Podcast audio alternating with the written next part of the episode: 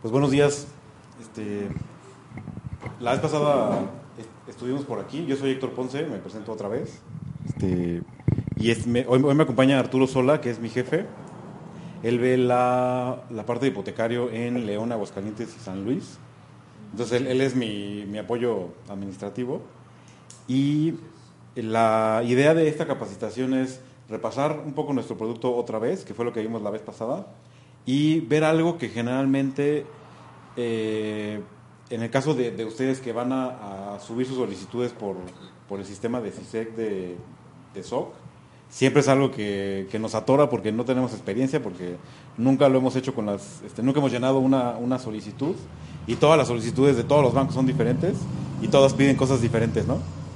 Entonces, este, me gustaría empezar repasando nuestro producto. Si tienen alguna duda o algún comentario, interrúmpame y lo revisamos un poquito más, más a fondo.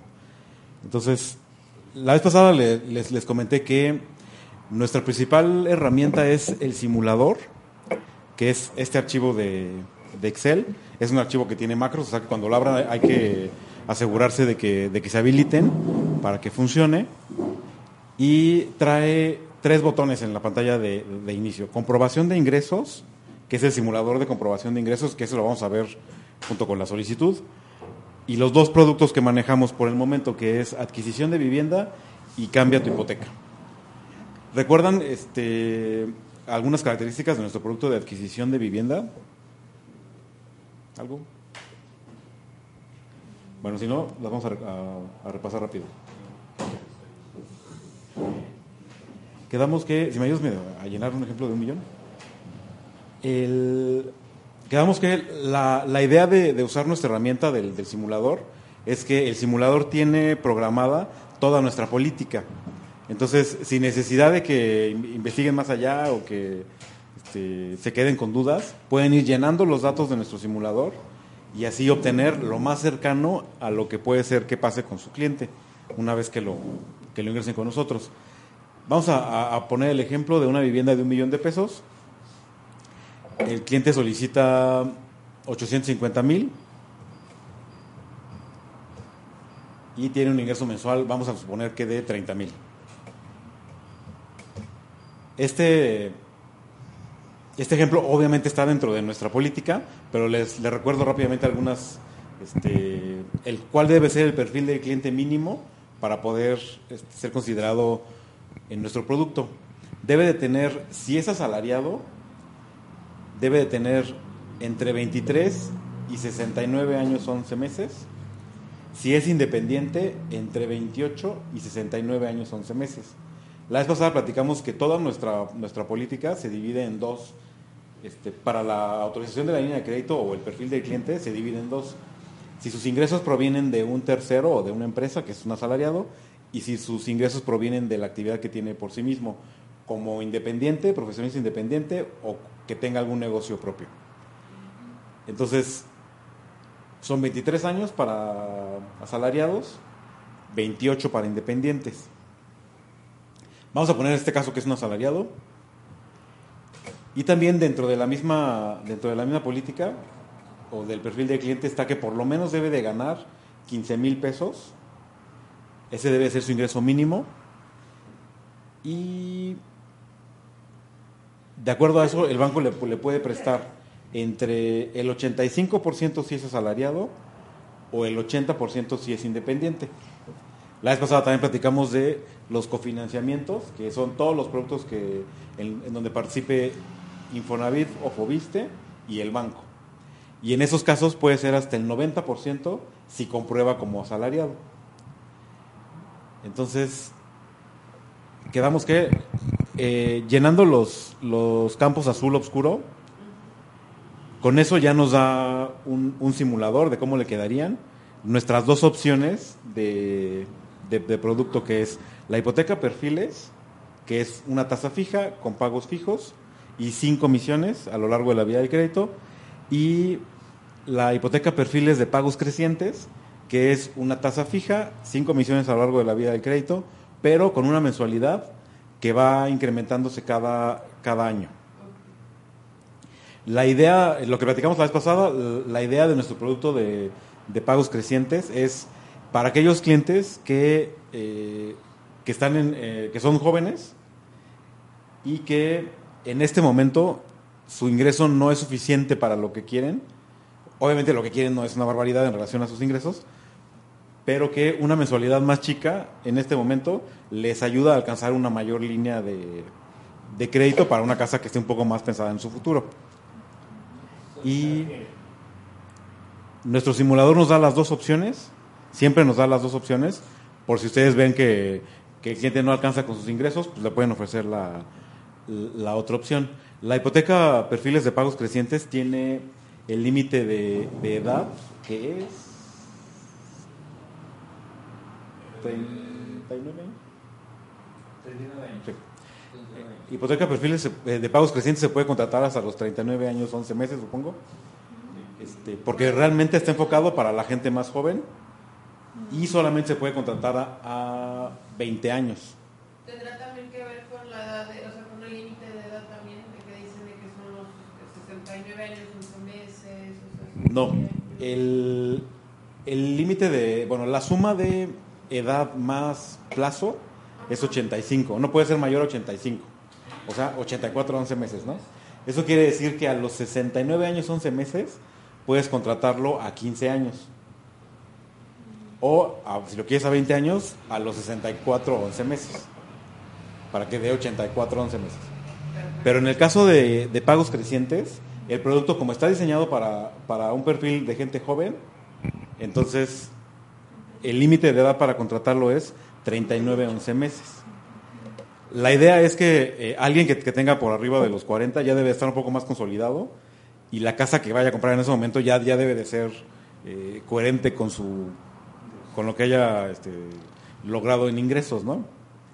A diferencia de alguien, vamos a suponer, un asalariado que tiene 27 años, 28 años y que tiene hacia adelante muchas posibilidades de, de, crecer y que la casa le sirva, ¿no? Para ese para el crecimiento que va a tener en el futuro. Y. Pero de todas maneras, si tienen a una persona que quiere pagos crecientes arriba de esa edad, lo podemos este, trabajar. No hay ningún problema. Y después tenemos los.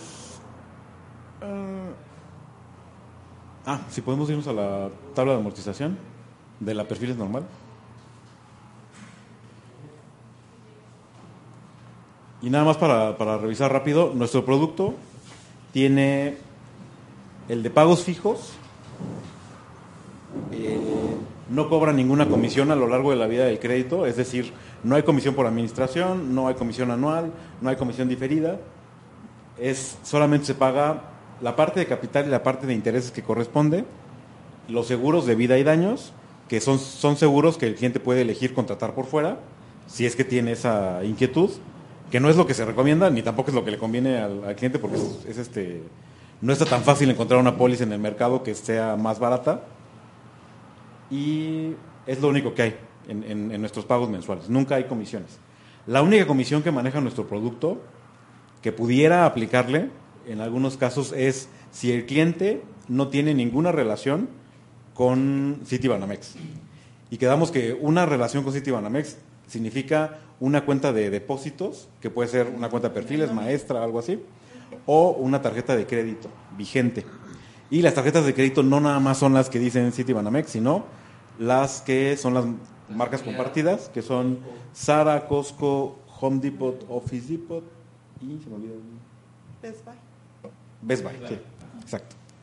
Todas esas. Y en, realidad es muy probable que un cliente tenga alguna de todas esas y por lo tanto no pague comisión por apertura. ¿Hasta aquí tienen alguna pregunta en relación a nuestro producto? Luego, el detalle más fino de nuestro, de nuestro producto, que son las condiciones. ¿Qué condiciones le ofrecemos a, nuestros clientes? Es, si depende de esta parte de medio que, del, simulador, que es desempeño crediticio, tipo de ingreso, arriba, Entonces quedamos que el, perfil del, cliente mínimo es la edad, el tipo de ingreso este, y el plazo que le podemos ofrecer. Y el detalle fino es nuestro cliente qué tipo de historia de crédito tiene. O sea, primero, tiene historia de crédito, después la que tiene es, es buena historia, es coherente con lo que está, con lo que está solicitando. Si no es buena, ¿por qué no es tan buena? ¿O, o- o qué le falló? ¿Qué, qué no ha hecho bien? ¿Quitas no es candidato? No. ¿O depende de la general, no- no- En general vamos, a, vamos a, a decir que no. Hay algunos casos muy particulares que, que se pueden revisar. No lo puedes perfilar si, por ejemplo, él está en muro, pero ya lo está pagando y pues todavía su buró refleja una situación hasta que se actualice buró, termine, Mm. actualice buró. Si tiene una quita, eh, lo sabemos porque ya está en buro. Ajá. Entonces, Pero en el caso de que, por ejemplo, tenga un 9, pero ya va a empezar a pagar, ya. O sea, ya está No. pagando y ya le dieron su carta de, de que ya pagó. Se tiene que esperar a que se actualice buró para que desaparezca. depende de la, de la cuenta, del monto, hace cuánto tiempo que la tiene, este, qué tipo de cuenta De es. las condiciones de la deuda. Si es algo muy específico de ese caso, en general, este, voy a, te diría que es algo que podríamos revisar. Que pueda pasar depende de qué tipo de cuenta sea, cuánto y demás. Sí, porque a lo mejor puede ser que tenga una sola cuenta, pero no, no 9, pero tenga una atrás 15, muy bien, entonces pudiéramos analizar si pudiéramos este, Hacer una sección. hacer una excepción exactamente. Sí. Entonces, em, quedamos que la, el, si, el, si el cliente tiene un desempeño de, de- de crédito excelente, bueno o regular, ya platicamos de que es excelente, que no se trata de que todo sea perfecto, sino que haya, que sí tenga historia, que sea suficiente y que sea coherente con, con su, con lo que, con el monto que, que está solicitando o con los ingresos que tiene. Y después, eh, ¿qué tanto de enganche está poniendo para la casa? Entonces, si el cliente tiene buena historia de crédito y da más enganche, tiene mejores condiciones de tasa. Si el cliente no tiene tan buena historia de crédito y da igual el mismo enganche, va a tener una mayor tasa, pero si además de que no tiene buena historia da menos enganche, pues tiene una tasa todavía más alta. O sea, nuestro producto premia al que tiene la mejor historia de crédito o, o la, o la- una historia de crédito buena y que pone más de su bolsa para, para comprar la casa. Tiene buen crédito, buenos ingresos, pero su enganche es muy poquitito. Por ejemplo, un niño 300 y solo tiene 180 de enganche. Un millón de doscientos solo tiene... Se le va a disparar un poquito. Ese es más o menos el ejemplo en el que estamos ahorita, que tiene como por ahí de 90 y quedaría por ahí de eh, 10.49. Ahí lo que lo que depende es si sus ingresos son si es asalariado, si le podemos prestar hasta el 90, si hace un cofinanciamiento. Es que es asalariado, tiene Uber y hace servicios por su parte. Todos este, reflejados en estados de cuenta. Ya. En este caso, los, los que tienen ingresos mixtos Ajá. se consideran como independientes. O sea que lo más que le podemos prestar es el 80%. Y obviamente la, la tasa va en relación a ese 80%. Si el cliente pide menos 75 o 65, va a tener una mejor tasa, dependiendo de su... Si, lo, si, si le alcanza con su ingreso de, de asalariado, lo podemos, lo podemos meter. Y eh, sí, si le alcanza, sí. Depende cuánto solicite de, de- de monto de crédito. Igual que lo que nosotros mínimo son 15 mil pesos. Y también platicamos que puede haber dos participantes. ¿Sí se acuerdan quiénes eran los participantes? Este, los sanguíneos, ¿no? Son papás e hijos. Y obviamente su cónyuge, pareja, lo que sea. Pero que tenga una- Pero casados. Que puedan comprobar que, que tienen una relación. Que no es un pueblo que tiene una relación, por ejemplo, este, concubinos. Sí. Pero deben de tener el... eh, pueden, si, si tienen un hijo, con el acta de nacimiento. Si no tienen hijos, con... No sé cuál será el nombre técnico de eso. Que es un acta que hace... Un documento que hace una notaría. De convivencia. En De donde... convivencia, aceptamos. Sí. Eso es convivencia cuando es del mismo sexo. Es que, por ejemplo, yo tengo que, que como su- son novios todavía, no tienen ningún documento. Sacar Concubino casa, puede pero ser se con el acta de si juntos, no pero hay- rentan. Sí. notario Con una, con una notaría pueden pedirle que, que compruebe Sí, llevan testigos, como dice, y la notaría emite un documento en donde dice que a través de ese documento y que en base a lo que dicen los testigos y los documentos que presentan, eh, él dice que, que sí viven juntos. Y obviamente el género no es ninguna, no puede haber ningún problema por el género, ¿eh? No debe haber ningún problema por el género.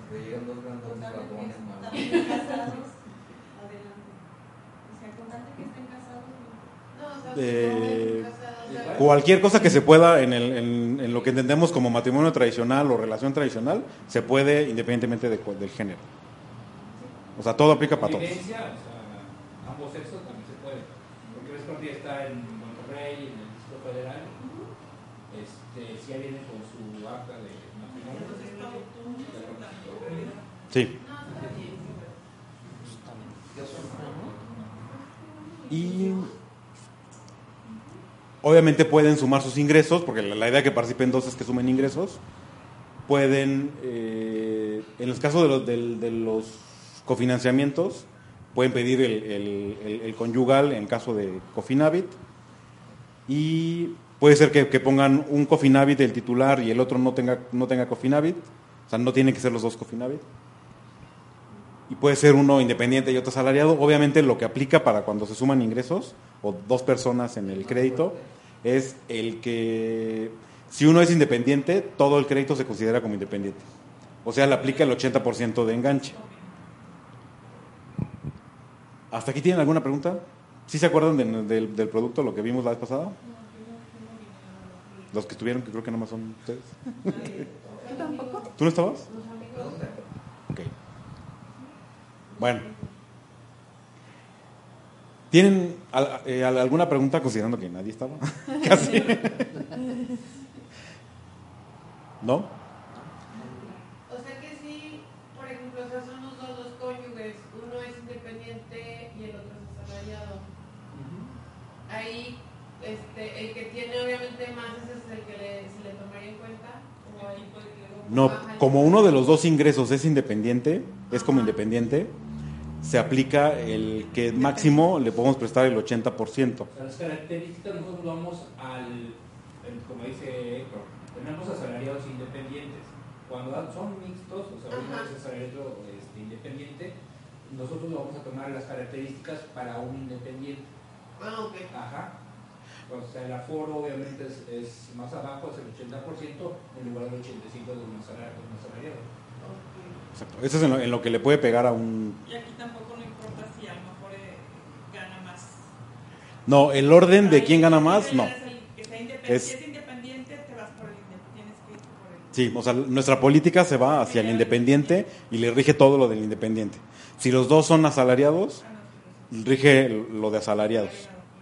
Si uno es asalariado y pone cofinanciamiento, puede ser apoyo Infonavit o Cofinavit o cualquiera de, de, Fobiste, y el otro es asalariado también, se le va a prestar el 90. Pero si uno es, vamos a suponer que es un apoyo Infonavit, y, y el coacreditado es independiente, le vamos a prestar el 80 porque uno de los dos es independiente, aunque sea, aunque sea cofinanciamiento. Sí. Si entra en el crédito un independiente, todo se convierte en independiente. O sea, e- e- esa política en cuanto a foro, que es el porcentaje de financiamiento. Eh, yo me perdí un poquito. Sí se puede, por ejemplo, que uno pida en cuestión de coacreditado. El coacreditado quiere vender su Infonavit y el crédito. ¿Se puede? Sí, sí, sí se puede. Y en relación a, a- a- a cómo funciona el asunto de la tasa y el porcentaje de financiamiento, ¿quieren que veamos un ejemplo más detallado o Sí. sí quedó claro? no Bueno. Ahorita tenemos este ejemplo que es un asalariado que está pidiendo para el, el crédito puro, que es el solamente el banco presta, está pidiendo lo más que se puede por parte del banco, que es el 85%. Y se supone que tiene un desempeño crediticio excelente. Sus ingresos son de 30 mil y va a contratar el seguro de vida y daños con Seguro Citibanamex. La vez pasada platicamos respecto a la, la obligación que tenemos de notificarle al cliente que tiene la opción o el derecho de elegir a la aseguradora que, que él, que él quiera para este, estos dos requisitos que son seguros de vida y daños. Lo que también platicamos es que si nos vamos al, al mercado a buscarle pólizas a nuestro cliente, que sí se les ocurre de vez en cuando este, que puede ser más barato, realmente no es, no es más barato. Es que es barato cuando no está hipotecada la casa, pero cuando es hipotecada sube muchísimo el seguro. Ese detalle no, no sé, pero lo que sí sé es que si tú te vas al mercado y pides exactamente la cobertura que te pide un banco, te sale más caro, ¿no? Y en general casi a nadie le, le conviene, porque además tiene que pagarlo anual en lugar de írselo cada, cada mes, ¿no? Sí. De hecho, el seguro no está financiado. Eso, se, paga la, se paga cada mes, pero no genera intereses el, el- el que se pague cada mes. No, entonces si, si fuera con otra persona, ahí sí ya le está generando obviamente más. Sí, ahí tendría que hacer el desembolso de, de todo el año para presentar la póliza pagada. Obviamente no genera intereses porque no es financiado. ¿sí? No está financiado. O sea, es un cargo que se hace cada mes, pero no genera intereses. No, pues conviene más hacerlos directamente, Sí. o sea, si podemos tener un cliente que trabaja en GNP y dice, bueno, me conviene a lo mejor sacarlo internamente. Digo, obviamente, estamos abiertos a aceptar su, su seguro. Pero bueno, eso es algo que por regulación tenemos que notificar al cliente al que tiene derecho a, a- a hacerlo y de hecho por ahí firma un formato donde dice que, que, que sabe que tiene derecho a hacerlo y que le informaron que tiene derecho a hacerlo. Dime. Y si un cliente ya tiene un seguro de vida con Banamex, por ejemplo. Tendría que ajustarse a la cobertura que le solicita nuestro producto. Es que la cobertura de vida o el seguro de vida es para indemnizar al crédito, no para él. Sí. Y, y tendría que cambiar el beneficiario porque el beneficiario tiene que ser Ah, Banamex. Sí. O sea, no es cualquier seguro de vida, es, es un seguro de vida para un crédito hipotecario. ah, Bueno, entonces estamos en este ejemplo en donde el asalariado pide lo más que puede solicitar, que es el 85%. Su desempeño crediticio es, excelente o está considerado como excelente. Y más eh, aquí abajo vemos, en donde dice detalle del crédito, que le está su crédito sería por 850 mil, que es el 85% del valor de la casa que pusimos de un millón, y la tasa de interés es 10.49. Este es el caso de, ahí dice porcentaje de financiamiento, 85%. Vamos a cambiarle, ah bueno, ya a 20 años. Vamos a cambiarle el, perfil de crédito del cliente. ¿Qué pasa si en lugar de ser excelente, es bueno? La tasa cambió en, el, en hipoteca perfiles pagos fijos, de, Era 1049. Ajá. subió a 11. Y vamos a ver qué pasa si todavía está menos bien y queda como regular. Sube a 11.25. Eso es considerando el mismo... este Ah, bueno, y aparte le baja el porcentaje de financiamiento, eso es otra, otra cosa. Le bajó al 75, ¿verdad? Sí, Le bajó el 70, en lugar de 85 le baja el le baja el 75. Y le da una tasa... Bueno, le da la misma tasa por otra cosa. ¿Esas tasas son aplicables para el 2019 o van a cambiar? Hasta ahorita no tenemos información de que vayan a cambiar. Sí, hasta ahorita todavía vamos, está O sea, se puede aplicar, hasta el nuevo aviso. Ahora vamos a, regresarnos a el desempeño crediticio excelente, ¿En base a cambiaría la tasa? De referencia, que sería el costo del dinero para el banco. Y a la competencia. Eh, todos los bancos consideran que la tasa, que el costo del dinero es la tasa de, ¿cómo se llama? Se me acaba de ir. La TIE. ¿Es el costo de fondeo? Es el costo de fondeo. Que tiene que ver con la tasa que fija Banco de México para su para sus obligaciones. Sin embargo, obviamente cada banco absorbe, a lo mejor, si no quiere este, moverse sus tasas, observa, este, absorbe el gasto en mantener una casa. Ajá. Sí, es un asunto de, del mercado. ¿Cuánto cuesta el dinero en el mercado y cuánto te cuesta como banco subir tu tasa y salirte del mercado, ¿no? Porque si yo digo, yo voy a subirla a 13%, pues voy a ser el banco más caro y me voy a salir del mercado. O sea, no, no, no nada más es... Es. Si, si suben la tasa, este, la de referencia, suben inmediatamente las tasas de los bancos, no. O sea, cada banco va a determinar cuándo va a tener que subir la tasa Exacto. Así es, cada banca. Cada uno va a armar sus números. Así es, Exacto. exactamente. Sí, Sí. de hecho, ahorita que me comentan ya nos están mandando mensajes de varios bancos Que están subiendo ya su- subiendo y que es a partir de creo que de Primero de enero. diciembre ya ya están Ah, ya. subiendo las algunas, o sea, como que mediados de mes y otros ya iniciando el año, pero sí ya nos están avisando cuáles son los bancos que ya van a estar subiendo sus tasas Sí, gradualmente. Nosotros por el momento No tenemos. de. Sí, no. De cuando tengamos, si, si sabemos algo, por supuesto que se les informa rápido. ¿eh? Bueno, entonces vamos a, a retomar el ejemplo. El, vamos a suponer que en este caso, eh, nuestro cliente Arturo Sola tiene, tiene en su bolsa o en su cuenta más dinero para, para el enganche. Y entonces va a solicitar solamente 750 mil que sería el 75%. Y entonces estábamos en 850, estábamos en tasa 1049. Como solicita menos, estamos en 1025. Y todavía podemos hacer el ejemplo de que solicite 650, que es el, el siguiente escalón, y la tasa va a quedar 999. Y si por ejemplo el ingreso mensual le bajaríamos a 25, ahí sí ya 25. cambiaría, ¿verdad? No. No, la, la tasa no se asigna por ingreso.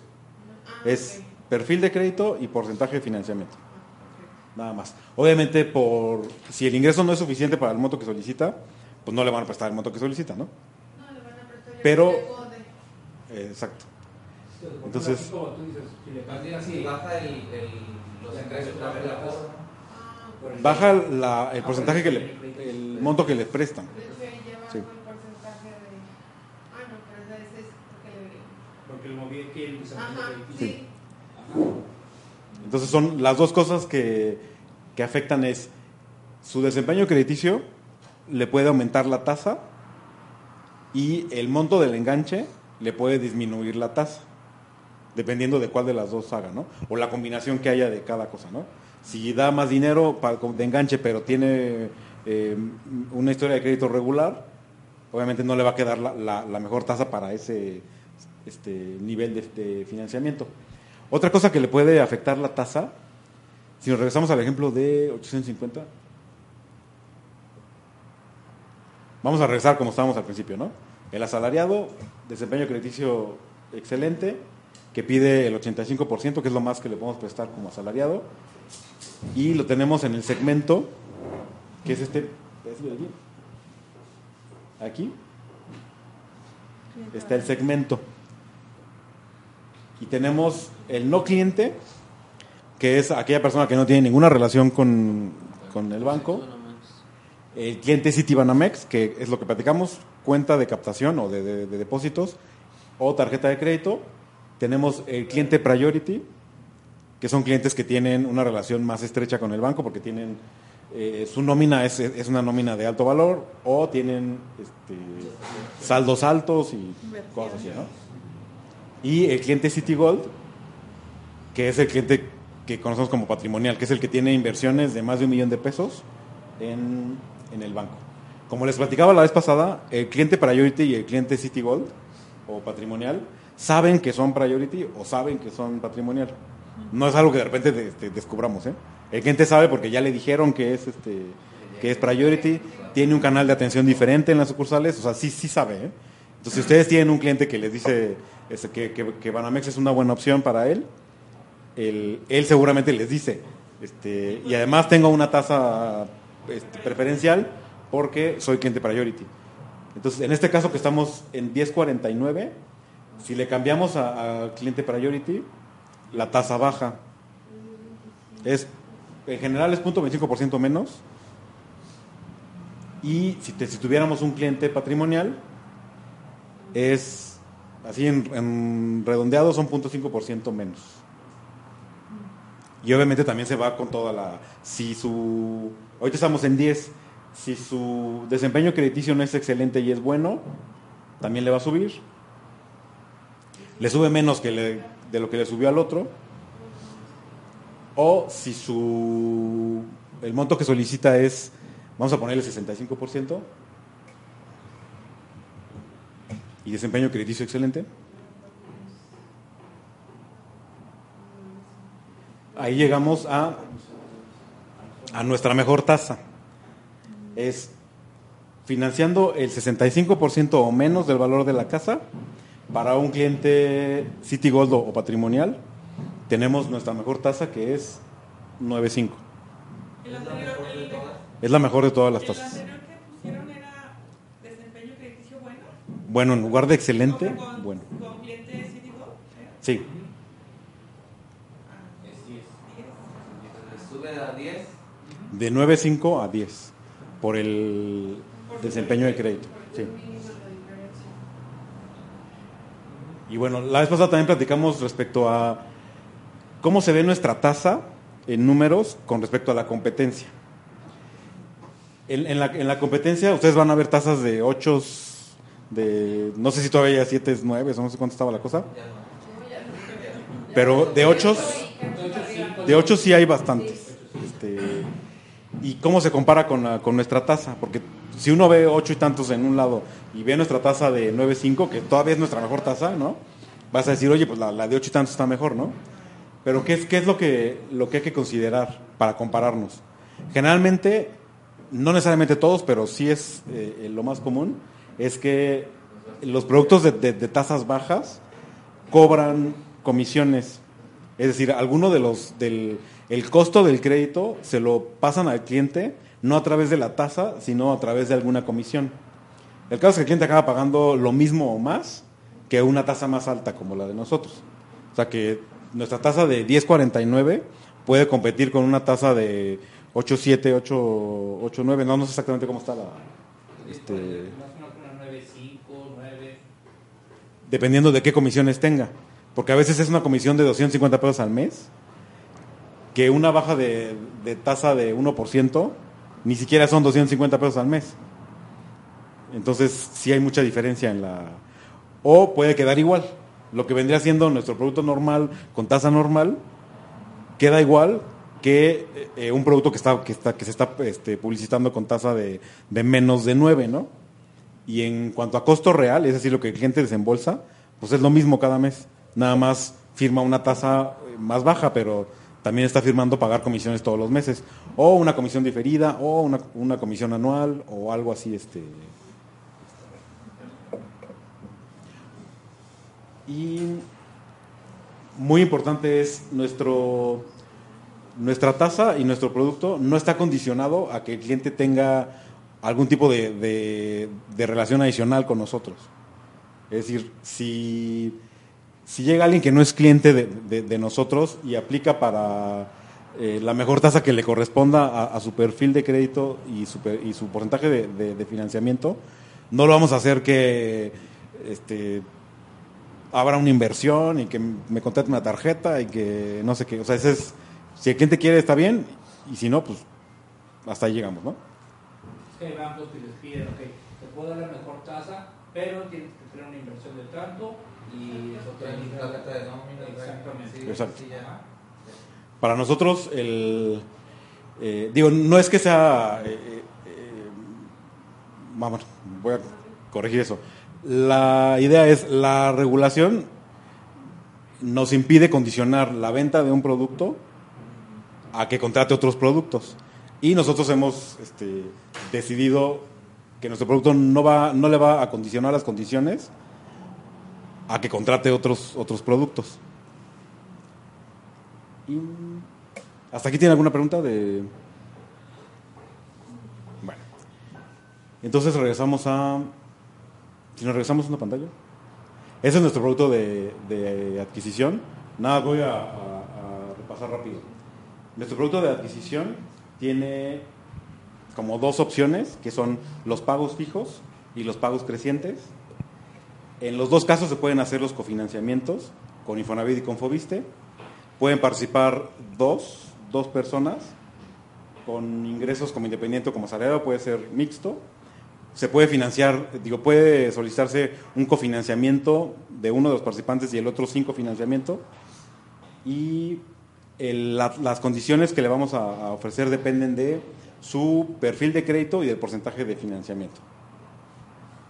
Nuestro segundo producto es Cambia tu hipoteca, que es para los, los clientes que ya tienen una hipoteca que están pagando ahorita y que les convenga cambiarse de, de- banco para bajar su mensualidad, si es lo que necesitan, o bajar el plazo, si es lo que quieren hacer, o simplemente cambiarse de banco porque no les gusta el otro, también, también se puede. Y lo que tenemos hasta el 31 de, de diciembre es que esos clientes que cambian su hipoteca para Banamex no pagan el avalúo ni los gastos del notario. Cuando tú ya tienes una hipoteca en otro banco y, lo quieres cambiar a, a- a un banco nuevo, se tiene que hacer un avalúo, ese es un requisito, y después se tiene que pagar a un notario para que haga la cancelación de la hipoteca anterior o del gravamen de la hipoteca que tienes ahorita con otro banco, registre el nuevo gravamen y registre el contrato de, de apertura de crédito con el nuevo, con el nuevo banco. Mínima de la hipoteca anterior, Seis meses. seis meses. Y aún así Sí. se hace un nuevo avalúo o Sí, respetan el sí se hace un nuevo avalúo. Entonces, si ese cliente quiere cambiarse y no se quiere cambiar con Banamex, va a tener que, que- que pagar esos dos gastos, Condición de apertura nada más si no es cliente, ¿verdad? Ah, solo si no es cliente. Pero si se cambia con nosotros, no paga ninguna de las dos cosas. Y entonces, en teoría, que podemos ver el, detalle de por qué digo que en teoría, el cliente no va a tener ningún desembolso. O sea, el, me voy a ir a los bancos que cortan el 3 de, de cada mes. El 3 de diciembre le pagó a su banco actual. El 3 de enero le va a pagar su mensualidad a, a Banamex. Y en el Inter se va a hacer el, cambio.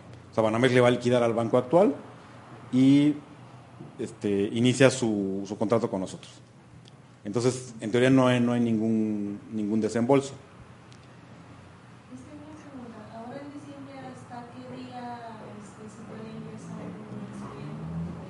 Para conservar estas, esas condiciones de que no pague los gastos de, de avalúo y de notario, se debe, de, se debe de precalificar en nuestro sistema el 31 de diciembre. Es decir, ustedes que trabajan con la mesa de, de SOC deben de meter el, expediente, subirlo antes de las 2 de la tarde. Bueno, creo que es las 4, pero vamos a ponerle las 2. Para que les dé tiempo de, capturarlo en el sistema y si se preautoriza, mantengan las, la- las condiciones que estaban el 31 de diciembre. Ya si se firma después, tiene 90 días después de ese día. Si se firma después, este, exacto, tiene que estar precalificado en este año.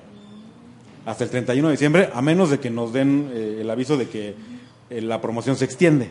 Si se extiende, pues ya hay, hay una nueva fecha, ¿no? Si precalifico, por ejemplo, el 15 de, de mes, para avalúo y notaría, es, ¿todavía está disponible o hasta cuándo? Para avalúo no hay problema, podemos, podemos hacerlo. Para notaría, la mayor, bueno, el como el registro cierra el 20 y algo, será cosa de ver si alcanza a que, a que entre, a la, a- de que se asigna a la notaría y la notaría solicite el, el certificado. Pero sí podemos este, avanzar con el avalúo. ¿Y la notaría estaría viendo? La mayoría de las notarías cierran el 21 y abren el, algunas el 3 y otras el 7. Sería el cliente que Sí. se baja. Sí, Porque si todos Sí, por Navidad. las instituciones Sí, sí, sí. como 15 notaría. o 22 días aproximadamente. Sí, se rigen por el gobierno. Y bueno, en, en el caso del, del producto de cambio de hipoteca, aplica la misma, el mismo esquema de tasas y de porcentajes de financiamiento que aplica el de- para el de adquisición. La diferencia es que el- las tasas que le aplican, todos los créditos se consideran como si fueran por lo menos clientes priority. Es decir, no hay una tasa para cliente priority porque todos están 0.25% abajo de lo que serían para adquisición. O sea, si el mismo valor de casa con el mismo porcentaje de financiamiento lo ponemos en, mejora de, hipoteca, hay 0.25% menos de tasa para todos los casos. Sea, recuerdan, este, eran cuatro Porque no hay cliente priority. Todos los, los, los clientes entran como si fueran priority. No significa que van a ser clientes priority, ¿eh? significa que se van a considerar con la tasa del, del priority. Es decir, es más barato que la, que la adquisición. Es, esto lo del cambio, es, es una promoción de ahorita de ustedes que no se paga lo de... Tenemos mucho tiempo ya con esta promoción, O sea, ahorita nada la... solamente que hasta ahorita no tenemos información de que vaya a continuar después del 31 de diciembre. Eso es lo único que no, que no sabemos.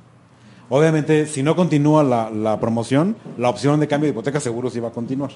Nada más que va a tener que pagar los gastos. Y, o sea, el producto continúa. Sí, sí, sí, nada más que la promoción, De pagar los gastos. Y los gastos que es lo que no se pagaría ahorita. Ya Exactamente. Y aquí una de las, en el caso de las, de las eh, cambios de hipoteca, una de las cosas importantes que hay que, que hay que considerar para perfilar al cliente es qué es lo que el cliente necesita en ese momento. A diferencia de adquisición, que el cliente va a hacer lo que sea por comprar la casa porque ya lo quiere hacer, y si le alcanza lo va a hacer. En, en la, en la mejora de, de hipoteca hay varios escenarios que puede tener un cliente y que hay que saberle presentar para que, el- para que le vea sentido eh, en, en dinero al cambio de, de hipoteca. Uno de los escenarios es si el cliente necesita liquidez cada mes, no importa si, si su tasa es igual o si le sale la mensualidad lo mismo. Digo, si la tasa es, es, es- es igual y le aumentamos el plazo, más bien eso es lo que iba, a la- lo que iba, ¿no? Ahorita vamos a suponer que le faltan, le faltan por pagar 10 años de su hipoteca de 15, pero en este momento el cliente necesita tener cada mes más dinero. Si nosotros le ofrecemos una tasa similar a la que tiene, o inclusive más alta, pero que su pago mensual va a ser menor porque lo vamos a llevar a 20 años, ese es un cliente que puede aceptar porque en ese momento le conviene hacerlo. Tú puedes decir, oye, pero no es este, no es lo más inteligente en cuanto financieramente, porque es más caro, porque la tasa, porque lo que sea, pero es lo que el cliente necesita. O sea, no, solo porque la tasa sea más alta o el plazo sea más largo, es, él dice, ¿sabes qué? Mis hijos acaban de entrar a la universidad, no la estoy viendo, este, necesito ahorita hacer algo para que mi compromiso mensual sea menor, pues esa es una opción. Y, hay- y va a haber casos en donde el, el- el cliente te dice, ¿sabes qué? Yo lo contraté a 20 años hace un año, pero la verdad es que puedo contratarlo a 10 ahorita y ya seguro que reduzco el tiempo, ¿no? Porque todo el tiempo estoy pagando de más. Entonces mejor este, lo cambio. Para ese cliente es una buena idea irse a 10 años y pagar más, porque va a pagar más, ¿no? Si apenas tiene un año pagando su hipoteca. Pero él quiere reducir el plazo. Y probablemente no se fija tanto en la tasa o no se fija eh, en, en el pago mensual, sino le interesa el plazo, ¿no? Entonces, ese es un producto en el que ha- hay que platicar mucho más con el cliente en relación a qué le interesa en ese momento, qué necesita y para saber si, si le conviene o no le conviene y qué parte de, de- de la opción le conviene, ¿no? Porque si es un cliente que necesita liquidez, como platicamos, ¿para qué le hablamos de la tasa para qué le hablamos de, del... de-? No. No, en el mismo banco no se puede. Tiene que ser de otro banco. En, en general son de otro banco, de Infonavit o de Fobiste, o de cualquier otra entidad que, que dé créditos hipotecarios y lo registre, que registre el gravamen como un hipotecario. Que, de, que tú tengas ahorita tu crédito con Citibanamex y que metas el trámite para cambiarlo a- de tasa o de plazo en el mismo Citibanamex. No se puede ni el plazo. No. O sea, traerse, mover el- las condiciones de un crédito a través de, de nuestro esquema de, de, de ventas, no. ¿Esto es por o es por?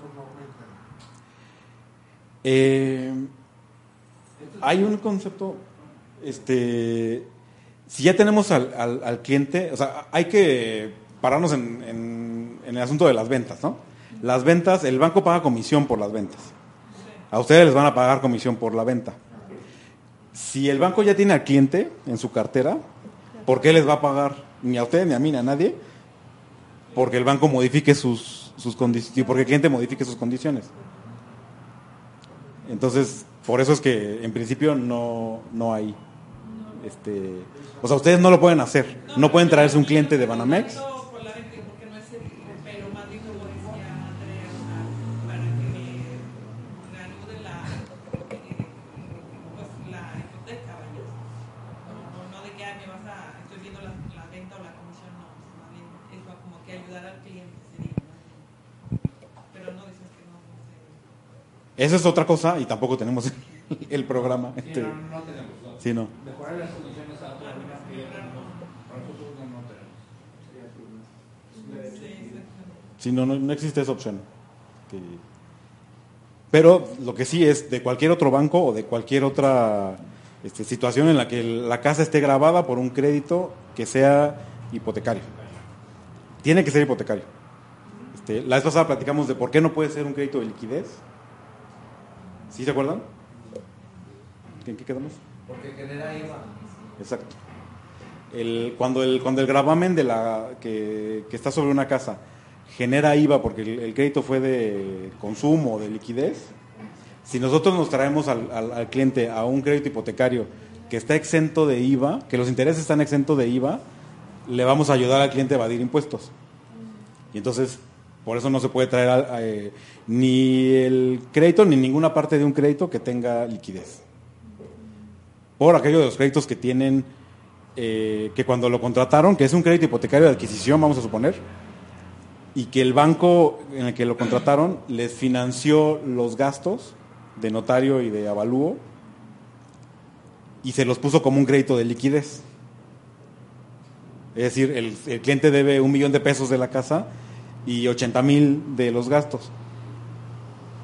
Y son dos créditos diferentes con el mismo gravamen, o bueno, dos gravámenes diferentes en la, para la misma casa. Cosas diferentes sobre la misma deuda. Exacto, entonces nos podemos traer la parte del, de adquisición, pero no nos podemos traer la parte de, de liquidez. No importa para qué usó ese, eh, Ese eh, eh, ese dinero, no lo podemos traer. El cliente lo tendría que liquidar por su cuenta, ¿no? Y eso obviamente implica un perfil diferente de cliente, ¿no? Que, que, van- que, va, que necesita tener el dinero este, para liquidar ese pedazo de- del crédito. El cliente hace sus pagos, este, están dividiendo por partes iguales tasa y capital durante por ejemplo, tiempos. No. Todos los créditos, básicamente todos los créditos, este, generan sus intereses por saldo insoluto.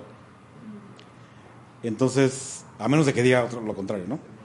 El crédito hipotecario lo genera por saldo insoluto y como la mensualidad es fija, entonces de esa mensualidad que, que- que- tú ya tienes fija, la mayor parte al principio se va a intereses porque es cuando el saldo es más grande y genera la mayor cantidad de intereses. Y obviamente capital se va menos. Conforme va disminuyendo el saldo, la, la parte de- O sea, el saldo genera menos intereses y entonces más de ese pago fijo se va a capital. Este, ¿Ustedes no tienen un producto que sea este? No, no, no tenemos la opción. Este. No, tampoco. Si en otro banco, digamos que sí lo tienen, yo, yo saco el crédito, este, primero pagaría todos los intereses incluyendo en liquidez, o primero pagaría liquidez. Si tú tienes un crédito, si, tú tienes un crédito en- con el que compraste la casa y aparte te dieron liquidez, pero eso de que te dieron liquidez es dinero que te dieron a ti para lo que tú decides. No es dinero que se usó para la construcción.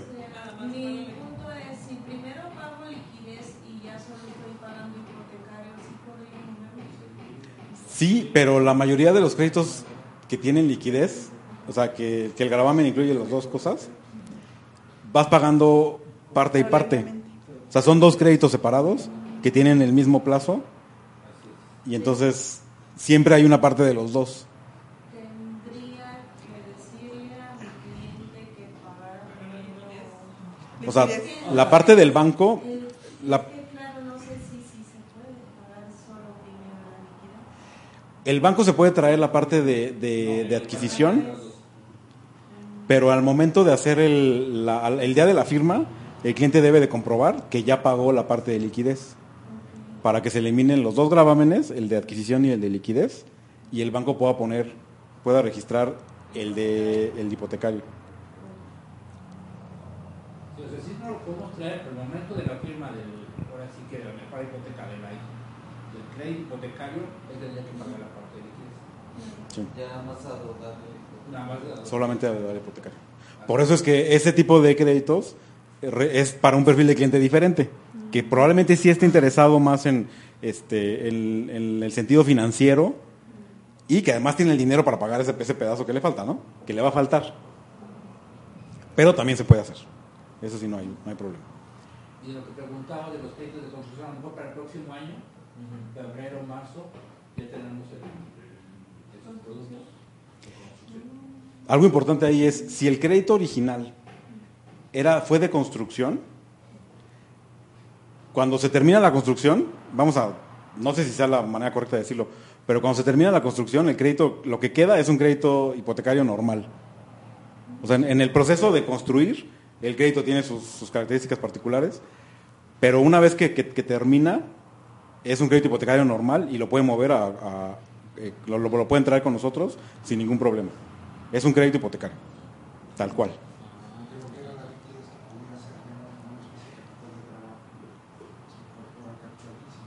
Eh, siempre se considera hipotecario.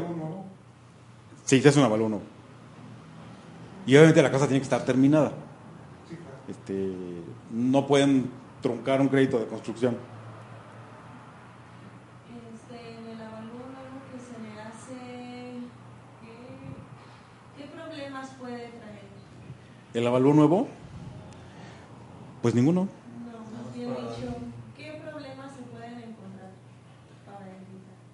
En el avalúo, bueno, O sea, ¿qué lo que puede pasar, así que te- que no que, te- que yo te diga que, que me ha pasado, es que haya comprado la casa y que le haya construido un local. Porque va a haber una diferencia entre la casa que compró, que era originalmente de- eh, para uso exclusivamente habitacional, y la casa que ahora tiene un local. Eso no aplica porque el crédito hipotecario es solamente para casa habitación. Que haya comprado la casa y le haya construido un departamentito arriba y sea una unidad independiente, Que lo rente, porque que la, que la rente. Eso, este, No. eso puede ser un problema. Con que tenga el acceso. Con que tenga el acceso No, no, porque son dos unidades. Sí, Por eso que Son dos unidades. no, porque están en la misma propiedad. O sea, ya no es una, una casa, está escriturado como, como casa unifamiliar y ya se convirtió en duplex. Y no está, ¿qué será? aunque pertenezca a la misma persona y No, pero si ya no se tiene puede. un acceso diferente ya. Si ya es una unidad independiente, ya no se puede. Si tiene algo de uso comercial, ya no se puede. Si tenía cochera y se la quitó porque puso la sala más grande, ya no se puede. O sea, todas esas cosas que le, que le que, que modifiquen el uso. Eh, sí se puede modificar la casa, este, pero que mantenga las prestaciones que tenía originalmente, porque las prestaciones, hasta donde me han explicado, este, responden a la zona y al, y al permiso original de cómo debían de ser las cosas en la zona. Por ejemplo, si tú tienes una casa en el centro de aquí o de cualquier ciudad, que la mayoría de las casas de los centros no tienen cochera, es, así son las casas ahí, y no tienen cochera y no hay ningún problema. Pero si tú tienes una casa en una, en una zona, en una privada de, de las afueras de, de alguna ciudad, que todas tienen cochera y tú se la quitaste, le quitaste una prestación a la casa que las demás casas de la zona sí tienen. Y entonces se sale del mercado esa casa y ya no aplica. Y si quisiera hacer eso, ¿qué tendría que sacar un permiso de plano no puedo? Este, pues si ya lo, es que lo más probable es que te encuentres que ya lo hizo porque no te van a, no te van a avisar, ¿no? O sea, sí. Y si ya lo hizo, ya lo hizo y ya valió. O sea, no, no aplica. Porque también no le puedes decir, ah, no, pues tira el local o tira lo que hiciste en la sala. O, pues eh, porque a ese, a ese cliente ya no le conviene la mejor hipoteca. Porque ya no, ya no le da un beneficio. Entonces, uno quisiera traérselo, por supuesto, pero pues si ya no le conviene, no le conviene, ¿no? Ok, pero aquí hay un detalle. Ah, el banco me va a banco me va a solicitar el cambio de permiso de uso del suelo de obras públicas. No, no, nada más no aplica ya. Físicamente no aplica. Sí, o sea, es en el momento en el que el perito vaya a la visita y vea un local, en ese momento cancela el avalúo, nos avisa y se, se acabó. No, no hay manera de, de arreglarlo. Este, ese, ese es un asunto de la regulación de los créditos este, hipotecarios, ¿eh? No es, o sea, sí es que el banco la eh, cumple con la regulación, por supuesto, pero el origen de eso está en que así son los créditos hipotecarios. Este,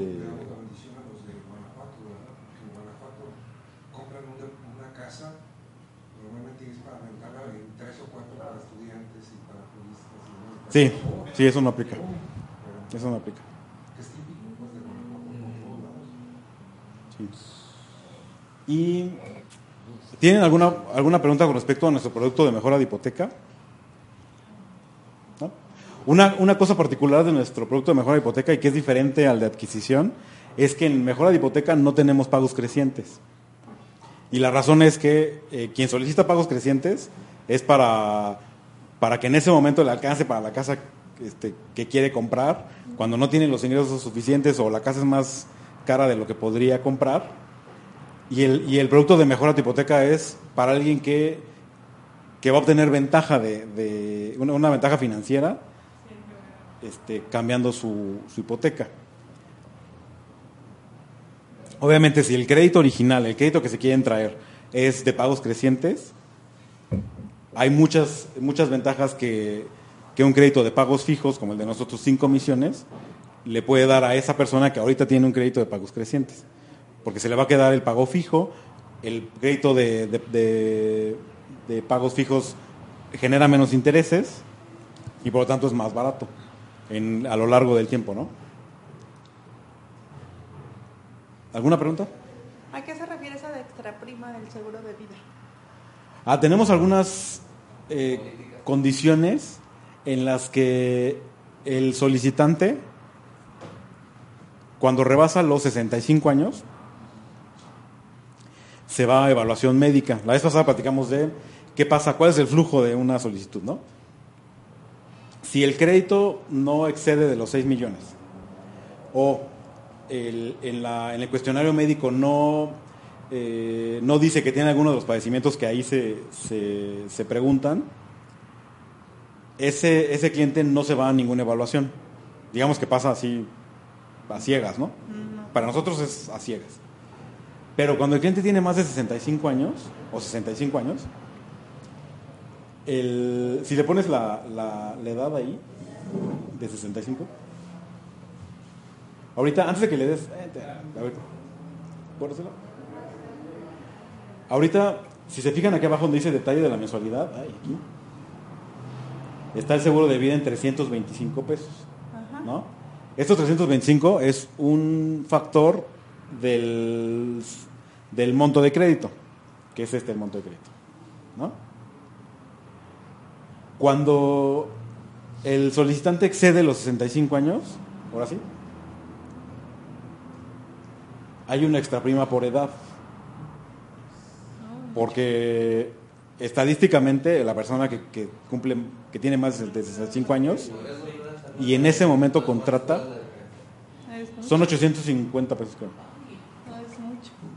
Por mes. por mes. Pues es que más es riesgo con una persona. Sí. Es más el riesgo.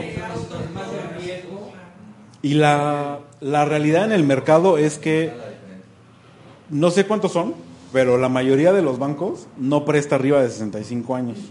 Hay algunos, o alguno, y nosotros, que sí prestamos arriba de 65 años. Entonces, para ese segmento de la- del, del mercado, la extra prima es a fuerza, ¿eh? con nosotros o con cualquier otro banco. No hay, este, no hay opción. Y con nosotros está barato, ¿eh? Y puede ser que ese cliente, en el caso de los de que, de que declare que hace alguna actividad de alto riesgo, que desempeña alguna actividad de alto riesgo, o que, desde que su trabajo es de es riesgoso, Un ingeniero civil. entonces no. Entonces sí puede haber una extra prima por Ocupacional. ocupacional, es una, médica. o médica, que sería en los casos en los que el resultado del, del estudio o de los análisis médicos se detecte algún riesgo y nos digan sí se autoriza, pero va a tener que pagar nuestra prima médica. Por ejemplo, en caso de enfermedad En el caso de diabéticos y de gente que tenga presión arterial, arterial alta. Este, sí. En esos dos casos, cuando el cliente declara en el cuestionario médico que tiene ese padecimiento, cualquiera de los dos, se va a evaluación médica y resultado de esa evaluación médica puede ser que digan está bien, no hay problema, se, se asegura sin, sin ninguna extra prima, o que nos digan sí se asegura, pero con extra prima, o que nos digan no se asegura. Y si no se asegura, el cliente tiene que buscar su póliza por afuera. Ese es un caso en donde buscar la póliza por afuera es una opción. Este, si, el, si, el, si nuestra aseguradora no lo asegura, hay que buscarle otra aseguradora que lo asegure. Obviamente va a ser más caro, pero pues es una opción si el cliente quiere, si el cliente quiere continuar. ¿Eso sería para todos los bancos o? Eh, yo conozco nuestra, nuestra política. Sí. Por regulación, todos los bancos deben de ofrecer la opción al cliente de contratar los seguros por fuera. Que lo hagan, no te puedo asegurar. ¿eh? Yo su- supongo que sí, porque es regulación. Sí, pero Este, más aparte pero cómo funcionan, Pero no te lo dice. No te lo. Así Bueno, estamos, como les, les decía hace rato, estamos eh, obligados a informarle al cliente que tiene derecho a hacerlo y en nuestro caso el cliente firma un documento donde dice que está enterado de que tenía La opción. la opción de hacerlo. Porque lo que es es lo de los seguros y lo de. No, es que tienes que contratar una tarjeta porque ahí el. Sí, tampoco. Sí, no. Por escrito Porque y es, es parte de, es parte del. Para darte Nosotros- casa que hacer. Como les decíamos, la, como les dije la, la- la- vez pasada, el, el cumplimiento a la, la- regulación es de tal manera que si el cliente no quiere abrir una cuenta con nosotros, o sea, si el cliente que no es cliente, vamos, el solicitante que no es nuestro cliente, te dice, quiero la hipoteca contigo, pero no quiero abrir una cuenta contigo, pues no la abre ya. Y él va y paga la hipoteca cada mes como pueda. Pero no, nunca es un requisito que nos contrate un producto para, para que obtenga una, una hipoteca. De ningún tipo, ¿eh? Obviamente es más fácil. Este, el, si abre una cuenta, se le va a dar una cuenta básica que no le cobra comisiones. Y obviamente puede hacer traspaso de su cuenta, la que usa todos los días. Puede hacer un, un SPAY a su cuenta de Banamex y así pagar su hipoteca sin necesidad de mover el dinero, ¿no? Eso es, tiene sentido, sí, pero si el cliente no lo quiere hacer, no lo tiene que hacer. Bueno, ¿alguna pregunta de nuestro crédito de adquisición de mejor hipoteca? Bueno. Entonces, ahora sí vamos a, la- a lo que a lo que queríamos revisar el día de hoy y para eso les quiero pasar una copia de nuestra solicitud. ¿Sí me ayudas? La separé así porque no las tengo. ¿Ah, ¿Sí? Toda esa información que ya habían dado, este, la, No, está bien. o sea, porque yo, toda la información que ahorita nos están dando, como yo no vine en la capacitación. Ah, mira, lo más fácil, lo más fácil es que uses el simulador. Este, el simulador lo deben de tener en sus sistemas. Ajá. ¿Sí? Este, y tú entras, le pones adquisición de vivienda en el caso de que sea.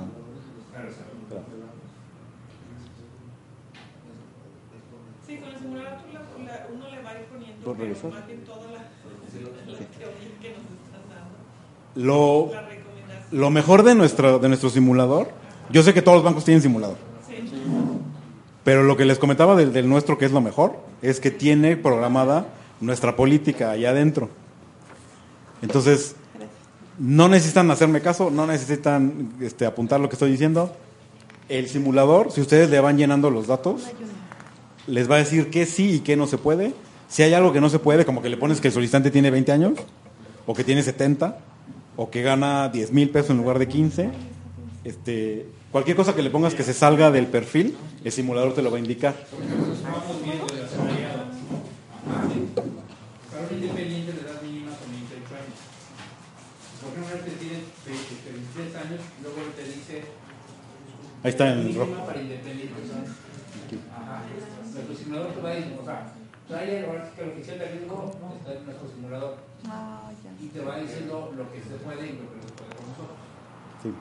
Si, por ejemplo, tú dices, quiero un valor de casa de 500 mil pesos, que está por abajo de los 650 mínimo, que te sale un mensaje que dice no se puede.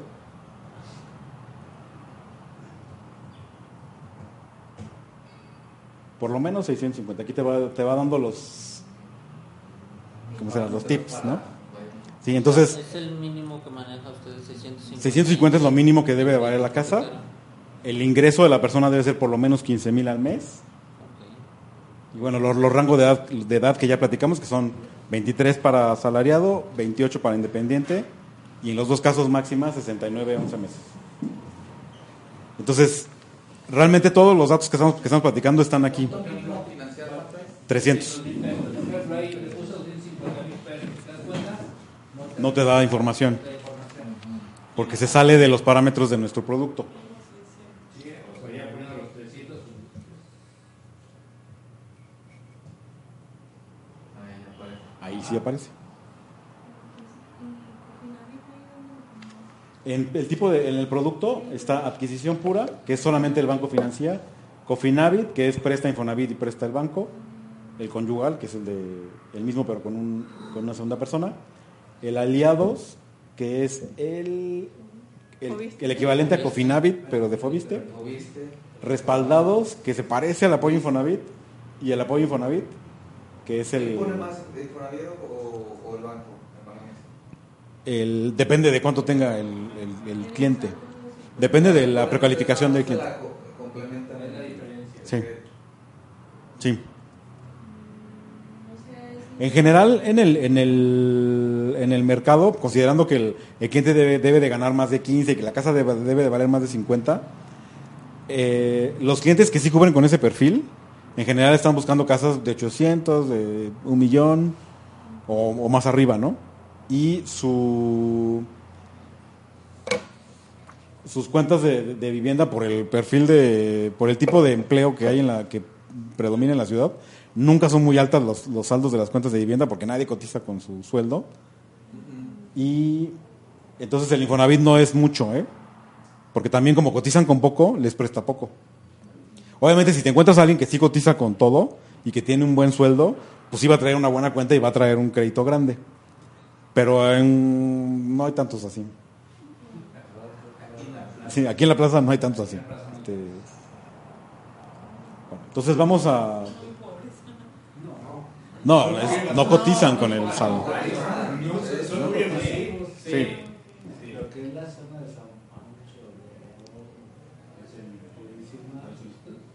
Sí.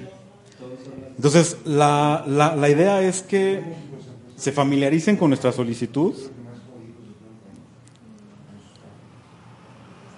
Y ya todos tienen solicitud. Ya. Sí. Vamos a revisar rap- rapidísimo de, de manera física con, con el la copia que tiene cada uno, que nuestra solicitud se conforma de siete hojas. ¿Sí? ¿Todos tienen siete hojas? Sí. Oigan, ¿todos tienen siete hojas? Sí. Ok. Tenemos las cuatro primeras hojas, son la solicitud, eh, lo que diríamos que es una solicitud en sí.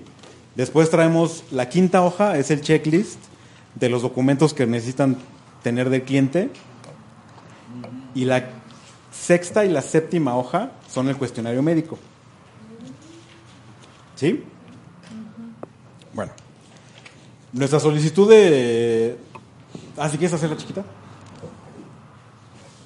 Como así, con este.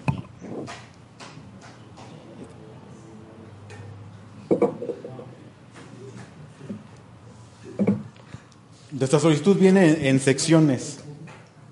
Si ven aquí, en donde está este pedacito azul, dice datos del crédito, de solicita... datos del crédito solicitado. Solicitado. Luego aquí dice datos del solicitante, Son los mismos prácticamente. datos del acreditado. Esa es, esa es esa solicitud. Pero están.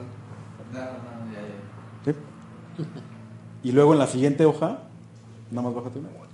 Así, trae la sección 4 que dice ingresos, la sección 5 que dice información de la garantía, la se- sección 6 que dice para uso, para uso exclusivo de Banamex, y luego la tercera hoja es una hoja de firmas. Nada más así. La hoja tres, ¿verdad? Sí, la hoja 3 básicamente son puras firmas. La hoja 4 también son firmas que ahorita vemos cuál es la diferencia. La hoja 5 es el checklist que les decía. La hoja 6 es cuestionario médico. La hoja 7 es segunda parte del cuestionario médico. Vamos a, vamos a las hoja 1 y me gustaría que cada quien llene su solicitud con sus datos para que este, tengan. Vamos a, a suponer todos que vamos a que estamos solicitando el que estamos solicitando un crédito para comprar una casa de un millón de pesos que estamos solicitando ustedes pongan el monto que, que les parezca buena idea solicitar y entonces empezamos en la sección 1 donde dice datos del crédito solicitado primero viene definiciones ¿sí dice definiciones? Sí. Ah, ok, es que no veo nada Toda la parte de arriba. sí. este pedacito de acá Destinos, ¿no? Ah, destinos, sí, cierto. Ah, ¿qué tal? Eh? No, que ver con destinos. Entonces tenemos adquisición. La parte de arriba no se llama nada. No, aquí arriba no. Ah, no, espera, espera. Lugar. Si vamos a ir en orden, porque si no. Lugar es León, Guanajuato. Si lo firman en Silao, pues Silao, Guanajuato. Si lo firman en San Luis, pues San Luis Potosí, San Luis Potosí. Donde sea que lo firmen. El origen de la persona, o sea, donde se lo hacemos. Es en donde lo firmas, donde se te firma la solicitud. Pero en realidad es, es irrelevante, ¿eh? Este. Si se te olvida y me lo das así, yo le pongo León Guanajuato y no pasa nada. No, que coincida nada más todo el, toda la solicitud. No, ninguna. Que, que sea legible, que sea consistente el color de la firma, de la letra, de la pluma, perdón, este, y las firmas, que ahorita, ahorita vemos esa parte. La misma letra. No. Este, solamente tiene que ser legible. Entonces, lugar. A mi recomendación, este es un archivo de PDF que lo van a, que lo van a poder bajar del sistema. Mi recomendación es que lo hagan a mano, porque modificar algo que está eh, capturado acá, modificarlo en el transcurso de, así que te hable, que te diga, oye, está mal el dato de no sé quién, modificar eso es mucho más difícil en una hoja que está como a máquina que cuando está en, a mano, ¿no? Porque a mano imprimes otra y la llenas toda y ya modificas, ¿no? De otra manera tienes que ponerte a llenar eso y no siempre estás en el lugar donde lo puedes hacer. Exacto. Mi recomendación, yo sé que este, se ve mejor y que es más presentable y que obviamente es mucho más legible, pero si lo pueden hacer a mano, es mejor que se haga a mano, ¿eh? Sí. Entonces vamos a poner el lugar, la fecha. La fecha es igual el día de que se está llenando la solicitud. Es el día 8. Y también es irrelevante, ¿eh? Si eh, con esa fecha no, no se define el día que se precalifica, ni cuándo vence el crédito, ni nada. Es nada más la fecha del día que se llena. Es cliente Banamex. número ¿Es cliente? Tenemos de dos, sí o no. Si no saben si es cliente, no lo llenen. Ponle que sí, pero no saben cuál es su número de cliente. Con su número de tarjeta puede ser. Tú no te preocupes, tú lo pones que sí y alguien se va a encargar de buscar el número. Ah, ok. Si es que sí. Y si le pusiste que sí y no es, lo van a meter como que no es. Si le pusiste que no y sí es, lo van a meter como que sí es. Ah, Ah, ok. sí. O sea, sé, identifica. Sí. Sí, Porque la, la, la realidad es que ustedes no tienen manera de, de validar eso. pero sistema Y hay clientes que no tienen lo- idea si son o no son clientes porque no ubican o no relacionan su tarjeta de Costco con City Banamex. Ah, Entonces, no es culpa de, de- de ustedes ni del cliente no saber. Lo que pasa es que la gente de la mesa donde suben el- el- la solicitud tiene una herramienta que les permite checar si eso no es. Y si es, lo capturan como que sí es. Si él dice que sí y no se sabe el número, no lo van a tener. La mesa ve que no es, pues lo pone como que no es. Supongamos que, Entonces- bueno, por, por ejemplo, si son en el Afore también viene siendo cliente Banamex, ¿verdad? No, solamente cuentas de depósitos Ajá. y tarjetas de crédito. Ah. Afore y seguros no son clientes de Eh, Citibanamex. ok. O sea, son clientes del, del grupo financiero, sí, Sí, pero no pero de- no son clientes del banco. Ah. No es porque no le genere ganancia, es porque no tienen un número de cliente. A los clientes que haya sido Banamex, que haya dejado un adeudo y después lo pagó, ¿a de todos modos les aparece a ustedes que fue cliente? ¿O- Sí. Ya- y ahí también lo califican, ¿verdad? Si, es, si fue bueno. En relación a su historia de crédito, se checan dos cosas. El buro de crédito, que es los últimos seis años, de, de historia y el- los registros internos. Si el cliente tuvo, si ahorita no es cliente de Banamex y no tiene ningún producto de crédito con Banamex, en el buro de crédito no va a aparecer nada. Pero si dejó pendiente algo por ahí en, hace 10 años, 15 años, sí va a aparecer en los registros internos. Y, ya, y aunque haya Depende de qué sea y depende del O sea, caso. mejor decir, Ese es, Hace 10 años pesos de ver Sí. 2 mil pesos en esta cuenta. Págalo y podemos. Esos casos, todos esos casos en donde haya quitas y cosas así, dependen muchísimo de qué cliente, cuánto gana, qué pide, cómo está su demás historia, este, cuál es su perfil en este pero momento. No, se le niega, si tuvo una deuda, pues. Depende del caso. Depende del caso. Si es lo único que tiene de historia, este, pues no va a pasar porque es lo único que tiene de historia. Si el adeudo fue, si la quita fue muy grande y, y estuvo mucho tiempo mal, probablemente no se lo, no se lo autoricen. Si su historia de crédito actual es mucha y buena, probablemente, si, si paga lo, lo- lo que dejó pendiente, probablemente sí se lo autoricen. O sea, depende mucho de, de qué tanto pese dentro de todo el perfil del cliente. Entonces, vamos aquí a los destinos. ¿Qué está solicitando el cliente?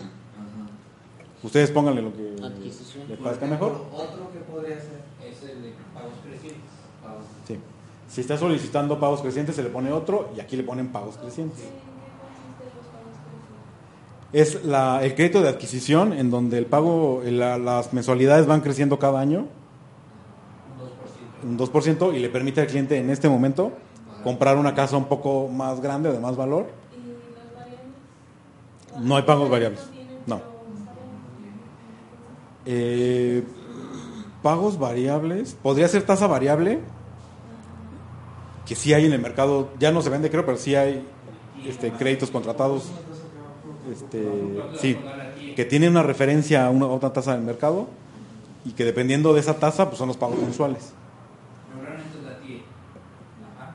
Es TIE más 3 puntos. Entonces, la que varía es la TIE y nada más le suman los puntos que el crédito que, con el que firmó.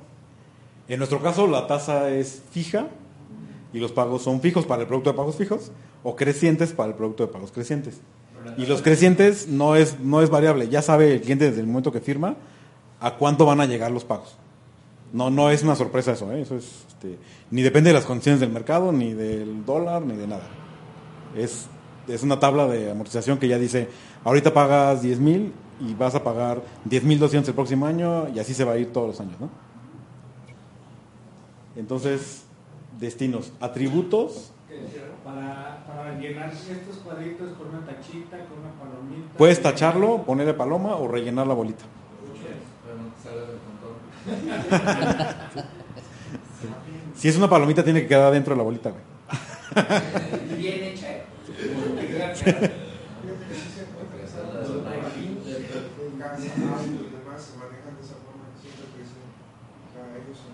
¿De los pagos recientes? es una especie de tanda, pues. Sí. Luego, vamos a los, atributos. ¿A qué se refiere con atributos? Es si este crédito de adquisición es muy particular para es particular para el crédito de adquisición. Si este crédito de adquisición va acompañado de, de algún cofinanciamiento como Cofinavit, aliados, apoyo Infonavit o respaldados. Si no, se deja vacío. Después, ¿cuál es el importe del crédito solicitado? Es cuánto solicitan. ¿Cuánto es lo menos que pueden solicitar para 300 mil? ¿Y cuál es el valor estimado de la garantía? Ahorita quedamos que le vamos a poner todos un millón, Sí, pero ¿cuál es el mínimo? 300. No es el valor crédito. El mínimo de valor de la casa. Ah, 650. Exacto. Por lo tanto, la diferencia entre el enganche, digo, entre el crédito y el valor de la casa, pues va a ser el enganche. Que ese es dinero que va a salir de la bolsa del cliente como enganche. Entonces, si nuestra casa vale un millón de pesos y ustedes están solicitando 850, el enganche va a ser la diferencia entre el millón de pesos y los 850. 150. ¿sí? Tenemos una, cuando estamos llenando para un cambio a tu hipoteca, obviamente no hay enganche, porque el cliente no va a pagar nada de su bolsa para, para esa casa. Entonces, el importe del crédito es el saldo actual. El valor estimado de la garantía, pues es lo que se imagina que vale la casa en este momento. y no hay enganche y se deja en blanco. ¿Hasta ahí vamos todos? El destino de la vivienda, hay varios destinos dependiendo de para qué va a usar la casa nuestro cliente. En general es principal, porque la mayoría de la gente vive en la casa que está pagando, si es que es mejor la hipoteca, o compra la casa en la que va a vivir. Pero hay, hay lugares o clientes que viven aquí y compran una casa en Puerto Vallarta. Esa es una casa vacacional. Hay gente que vive aquí y compra una casa para rentar.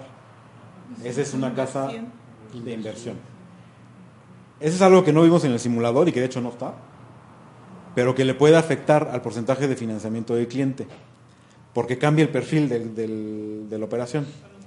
Si es vivienda vacacional, le van a prestar menos, y si es vivienda de inversión, también le van a prestar menos. Eso quiere decir, si ya tiene, ¿cómo sabemos que es vivienda de inversión? No se hace una investigación muy profunda, es bastante fácil. Si en el buró de crédito aparece que hay, un, hay una hipoteca vigente y el crédito de, de adquisición es para otra casa, obviamente es para otra casa, el, este, se considera una segunda hipoteca. Y por lo tanto, esa casa va a ser para inversión. Otro que se. Otro, Si usas pues no se me ocurre algo, pero pues según yo no hay. Dime. En atributos, si yo pongo Cofinavit, en los montos importe de crédito solicitado por Cofinavit enganche, cambiaría algo por el saldo resultante. Para efectos prácticos, eh, no. Tú pones el monto que solicita el cliente en particular. O sea, tú para hacer un Cofinavit tienes que sacar la precalificación del cliente. Y obviamente eso va a hacer que ahí, te va, ahí va a venir un monto de crédito, el, el dis- el dispones de tanto, el contarías con, perdón. Eh, eso se lo tienes que restar al valor de la casa. Y te va a dar cuánto le falta. El mismo, este, la ¿Al misma recalificación te lo da. Al valor de la casa. Porque si la casa vale un millón de pesos, Ah, tienes eh, 150 desde de saldo de su cuenta de vivienda y te presta 250 el Infonavit, tú nada más necesitas 600. Entonces solicitas 600. Eso no lo puedo poner Por eso, pero el valor de la vivienda, este, garantía sigue siendo el mismo, ¿no? Sigue siendo el mismo, sí. El valor son un millón. Ajá, pero acá sí Pero le ¿cuánto que- necesitas para comprar esa casa cuando vas a hacer un Cofinavit? 600 porque tienes 150 y 250 de tu- del crédito. Y el enganche. Y el enganche, pues es la otra parte, lo que te va a prestar el Infonavit. Ok. Ah, Más ya lo que entiendo. tú tengas. Más lo que tú tengas, sí. O sea, tú eso lo pones, tú pones aquí cuánto le pides al banco. Ya las cuentas no te preocupes, ¿eh? O sea, si la casa vale un millón de pesos y tú quieres 650, lo de menos es de dónde vas a sacar lo demás. Para la solicitud de crédito, no importa de dónde lo vas a sacar. Ya cuando continuemos con el crédito, si se autoriza, ahí sí vamos a hacer las cuentas de dónde va a salir cada cosa y cómo le afecta a la operación. Entonces... Tú pon lo que va a necesitar el de, Sí. por parte del banco. Y en la precalificación de Infonavit, tú, uno de los datos que capturas es cuánto vale la casa que quieres comprar. Y te dice, tu casa vale un millón, tienes tanto de cuenta de vivienda, tanto de, de crédito, te quito tanto de gastos y te quito tanto de ecotecnologías, y necesitas poner tú tanto. Ese tanto que necesitas es el que pones como importe de crédito solicitado. Las psicotecnologías es cuando solicita las psicotecnologías. No, ya está. Eh, es algo que se le resta al crédito, o sea, que sale del, del crédito, este, pero para, para efectos de la solicitud, no te preocupes por eso, haz la precalificación y lo que salga, que diga que necesitas para comprar esa casa, lo pones aquí. El asunto del, del, del, del Cofinavit es complejo, todo el asunto de cómo afecta y demás. Si quieren, este, después lo, lo revisamos, porque sí es más complejo de lo que... En lo que es De esta de, solicitud. de vivienda, se modifica desde vacacional, inversión y otro, ¿verdad? En general es principal. Yo digo, le, le sugiero que siempre pongan principal, porque a veces no sabemos qué tiene el cliente o qué no tiene, ni para qué lo va a usar, ni para qué no lo va a usar. Y si estamos solicitando la línea de crédito, tenemos que enfocarnos en que estamos solicitando la línea de crédito y que los detalles vienen después. Si después resulta que ya tiene una hipoteca, no es necesario cambiar esto. La autorización va a decir, tiene una hipoteca y esta es segunda hipoteca. Si resulta que el señor vive aquí y está comprando en Puerto Vallarta, nuestra área de, de dictaminación le va a decir, esta es una vivienda vacacional y por lo tanto se, se dan condiciones de vivienda vacacional. Pero a todos hay que ponerle principal, sobre todo para que ustedes eh, no se hagan bolas de qué, qué es qué, ¿no? Porque esta es una más de las solicitudes que van a estar manejando todo el tiempo, ¿no? Sí. Entonces, O sea, hay que, hay que irlos a lo sencillo. Sí. ya. Dime. Este, por ejemplo, eh, un tema que puso un compañero de nosotros es que tiene un cliente en Estados Unidos, va a comprar casa aquí en México. ¿Qué, qué documentación le pide un banco? A ver si ustedes tienen el producto. si. Para que el cliente, eso, es- eso aplica para todos nuestros clientes, ¿eh? Ajá. Para que solicite crédito, tiene que ser residente del país, puede o no ser mexicano. Si no es mexicano, debe de estar, este, debe tener residencia permanente y sus ingresos, eh, no, no tiene que ser mexicano, de nacionalidad no, No, pero tienes que tener residencia mínimo cuánto. no residente permanente. Con que tenga el documento de residencia. Cuando lo tramite, porque hay gente que tiene mucho tiempo viviendo aquí y nunca lo ha tramitado. Y sí, entonces ahí el banco ya no les Este, sí, es, tú preséntame el documento y a mí no me importa cuánto tiempo tienes viviendo aquí. Si, si lo tienes, estás. Pasa con el trámite de la residencia municipal, la residencia. La residencia permanente No, es en la Secretaría de. Relaciones Exteriores. El FM2. No, ya es- Yo, por ejemplo, Ah, tengo- ok. Documento. Dice residente. No, residente del país. Del país. Por ejemplo, Sí. él es mexicano, vive en Estados Unidos, pero se va a regresar. Ya cuando se regrese. Tiene que ser residente. Ya cuando se regrese. Sí. no, no puedes empezar a calificar. Tiene que ser residente en ese momento.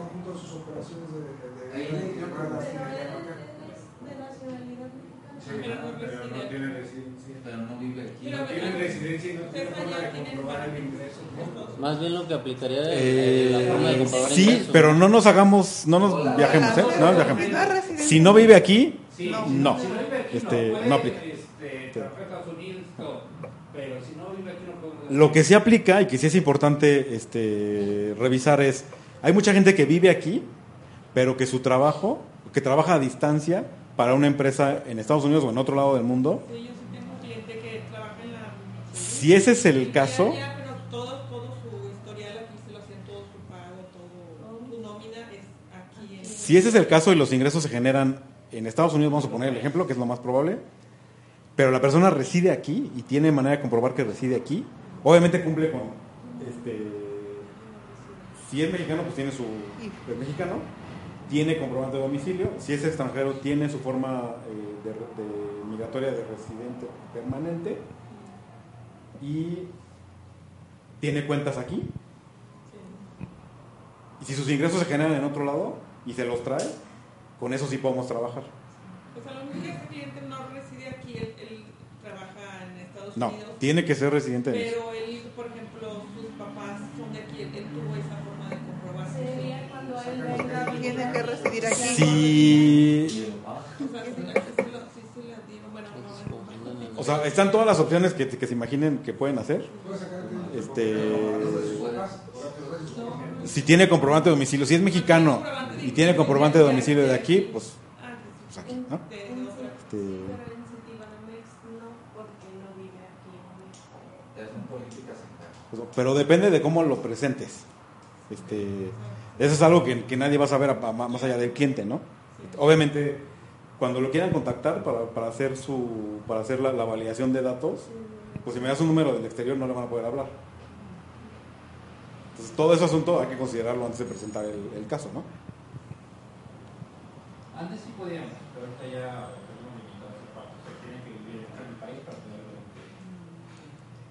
Luego tenemos eh, el destino de la vivienda, ya vimos. Les recomiendo que siempre pongan principal. Ah.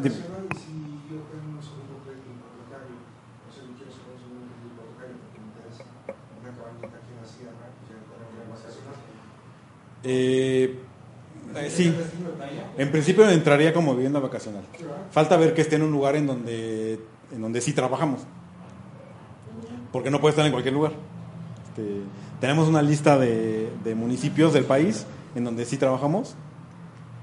Y lo que está fuera de esos municipios no lo podemos trabajar. Pero obviamente están todas las ciudades, están todas las, este, las zonas en donde está realmente el mercado. Los otros son los poquitos casos que no podemos atender. Aquí sí es como un cierre de lobos y todas esas cosas, ¿no? Que la gente compra un- Eh, no sé si sea municipio de León.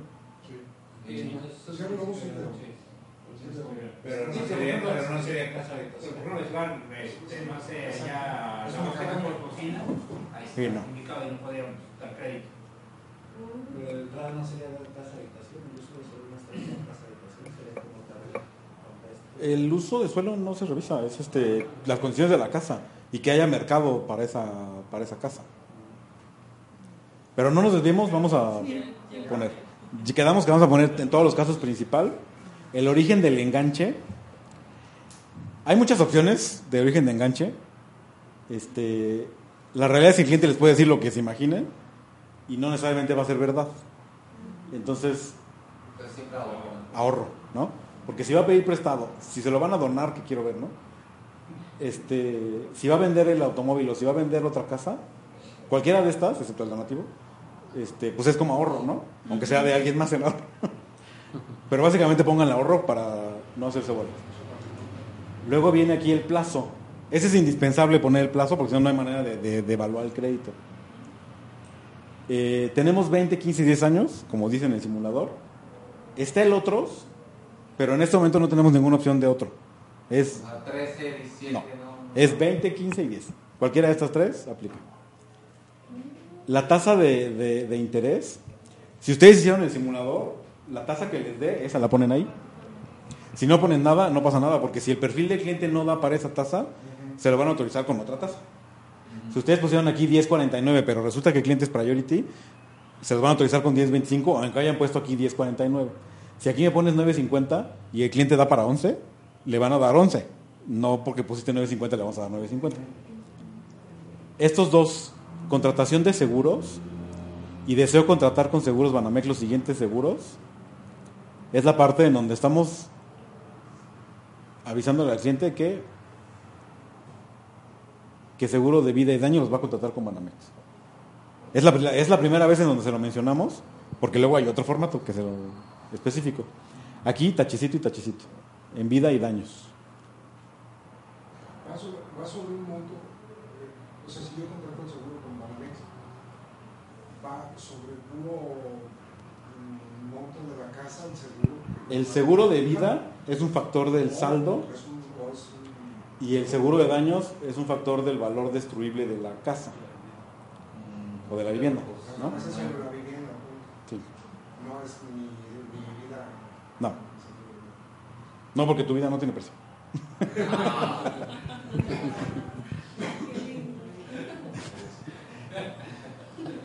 Luego, si hay participantes del crédito como coacreditados, hay que ponerlo aquí. Si es cónyuge, con, concubino o conviviente, ya quedamos quiénes son. O si hay otro coacreditado. Y el otro coacreditado tiene que, puede ser el hijo o hija, o papá o mamá. Solamente uno de los dos, no pueden ser los dos. Y solamente puede ser un hijo, no pueden ser todos los hijos. O sea, solamente podemos tener dos solicitantes. El principal y algún coacreditado que puede ser cónyuge, concubino, conviviente, papá o hijos, o mamá, ¿no? Y ya con eso tenemos qué estamos solicitando para ese cliente en particular. Es un crédito de adquisición o de, o de mejora de hipoteca. ¿Cuánto estamos solicitando? ¿Cuánto vale la casa? Este, ¿Para qué la va a usar? Que creemos que va a ser vivienda principal. Que el enganche viene del ahorro. El plazo de 20, 15 o 10 años. Que va a contratar seguro de vida y daños aquí. Y si participa alguien más. Si no participa alguien más, pues lo dejan en blanco. Luego los datos del solicitante. Y aquí sí es, como cualquier otra solicitud, nada más hay que llenar lo que dice ahí, ¿no? Apellido paterno, pues apellido paterno. Apellido materno, el apellido materno. Quien no tiene apellido materno, pues no tiene. Nombres, Oye, ¿eso sería conveniente conforme a IFE? es conforme a la identificación. Sí. Porque si no coincide con la identificación, esta solicitud no es válida. Entonces, ¿Y son ¿Cómo está? hasta con un mal punto? el punto no. El punto no. El más sí. O sea, si su IFE dice Ma Guadalupe y usted le pone Maya Guadalupe, la solicitud es de otra persona. Tiene que ser conforme a la identificación. y- de hecho, cuando la suban al sistema, se las van a regresar. El IFE dice Ma Guadalupe y otro. Es el IFE. Porque la IFE coincide con, la, con el acta de nacimiento. Si tiene diferencias entre acta de nacimiento de IFE, O CURP, duplicidad de CURP. Vamos a tomarlo así. Ustedes necesitan una identificación y generalmente va a ser la IFE o la INE. Con esa. Pasaporte nada más. Sí. Está la opción de la cédula profesional, pero para asuntos prácticos les recomiendo que ni se ni la consideren, ¿eh? Porque tiene una vigencia y hay sus este ¿Te pueden dar otros campos en cuanto a ingresos y demás? eh, no, no, no, no. No. No, tú puedes tener cédula profesional y tener tu negocio propio porque no ejerciste tu... O tu negocio derivó de tu trabajo, ¿no? O sea, no, no importa los ingresos. Pero mi recomendación es pasaporte, obviamente vigente, o IFE o INE vigente. Y que tomen los datos de ahí. Si después resulta que hay una diferencia y demás, pues ya después vemos cómo la resolvemos. Pero de entrada, lo importante es que ustedes tengan esto lo más rápido que se pueda para meter la solicitud lo más rápido que se pueda. ¿No? Pues no se enreden en esos asuntos. Si la IFE dice Ma Guadalupe, aquí ponen Ma Guadalupe, no le, no le busquen.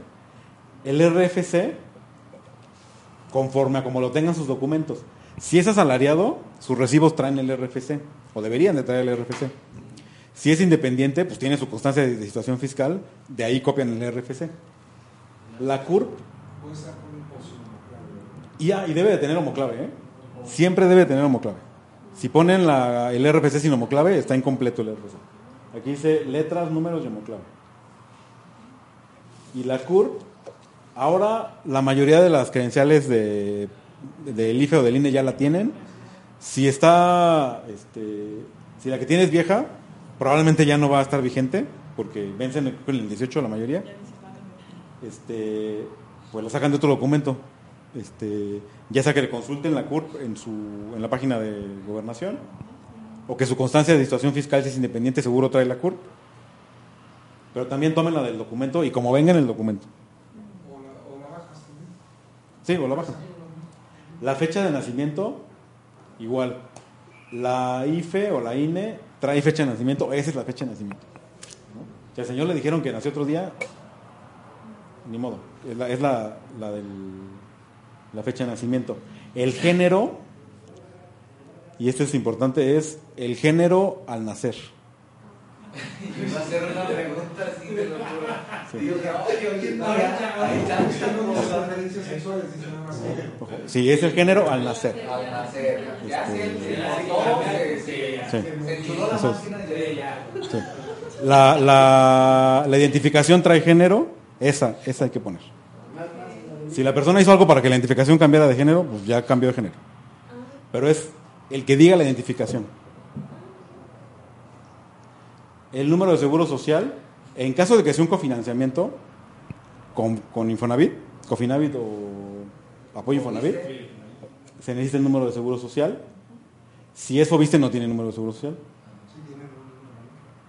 ¿Tiene su cuerpo nada más? No, tiene cuerpo. y- y- y ISSSTE. Y con el ISSSTE te dieron un número diferente. Pero era la CURP, ¿no? ¿No aplica todo con la CURP en el list- en Fobiste? En Fobiste es todo con la CURP. Sí. No aparece un este un número de seguro social. Bueno, yo para fines de atención, Ah, pues has de haber tenido tu número interno, pero pero para asuntos de crédito hipotecario no hay más que Si sí. no es, lo podemos dejar en blanco. ¿no? Si no es, lo dejas en blanco. Porque igual es un independiente y si lo pones y, y es un asalariado y no va a pedir cofinanciamiento, pues no sirve el dato. Entonces lo puedes no poner. País de nacimiento es, en general va a ser México. Si no es México, pues el que le toque. ¿no? ¿Dónde naciste? Ah, en Ecuador. ok. Pues aquí va Ecuador, ¿no? País de nacionalidad, en general va a ser México porque la mayoría de sus clientes son de aquí. Si es, si nació, es México. País de nacionalidad es México. Porque es el país. Yo de residente permanente puedo sacar un crédito con Sí. se me ocurre una- Tu país de nacionalidad, espérame tantito. Su país, tu país de nacionalidad, o sea, tú eres, naciste en Ecuador, tu país de nacionalidad es Ecuador, pero puedes solicitar el crédito. Hay mucha gente, y bastante, que nació en Estados Unidos, su país de nacimiento es Estados Unidos, pero su país de nacionalidad es México, porque lo registraron aquí, o se naturalizó aquí. Y eso no es, y si se naturalizó aquí, a mí no me importa si tiene otra nacionalidad, el este, su nacionalidad es México, si se declara como mexicano y si se, se identifica con un documento que lo, que lo avale como mexicano. No, no hay problema. Ah, ok. Esa mi duda porque, por ejemplo, hay un, iba a decir, un caso que brinca pues desde el periodo de Lázaro Cárdenas, por ejemplo, los Kikapú tienen la doble nacionalidad. Porque No. su... se- Es si se, si se se, brincaban a Estados Unidos y brincaban a México. Si es un extranjero,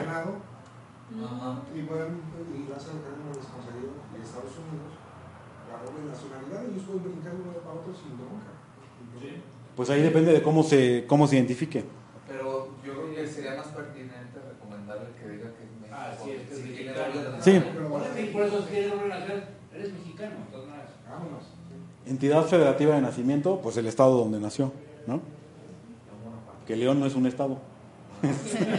Aunque lo dijo Peña. A partir de este sexenio, León no es un estado. Pero somos el Reino Unido del Estado. Somos, este, Reino Unido.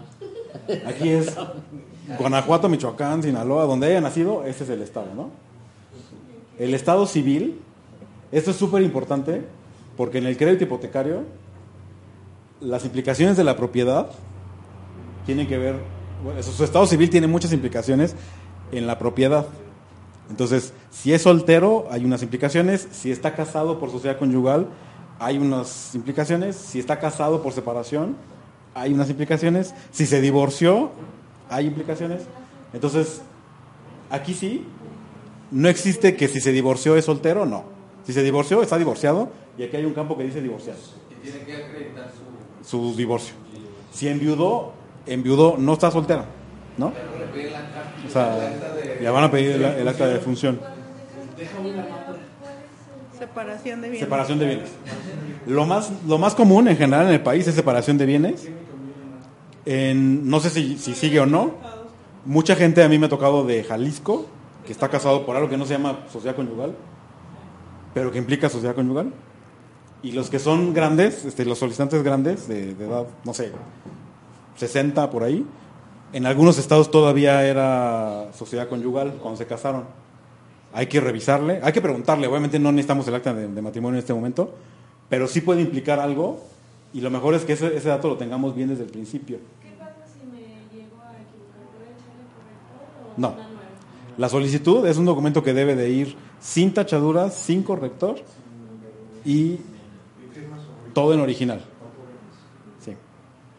O sea, si te equivocas en la hoja 1, por ejemplo, que no firma nadie, pues la repites, ¿no? Este, Entonces, grado máximo de estudios, pues lo que diga el cliente. Eh, teléfono de casa. Actualmente hay mucha gente que no tiene teléfono de casa.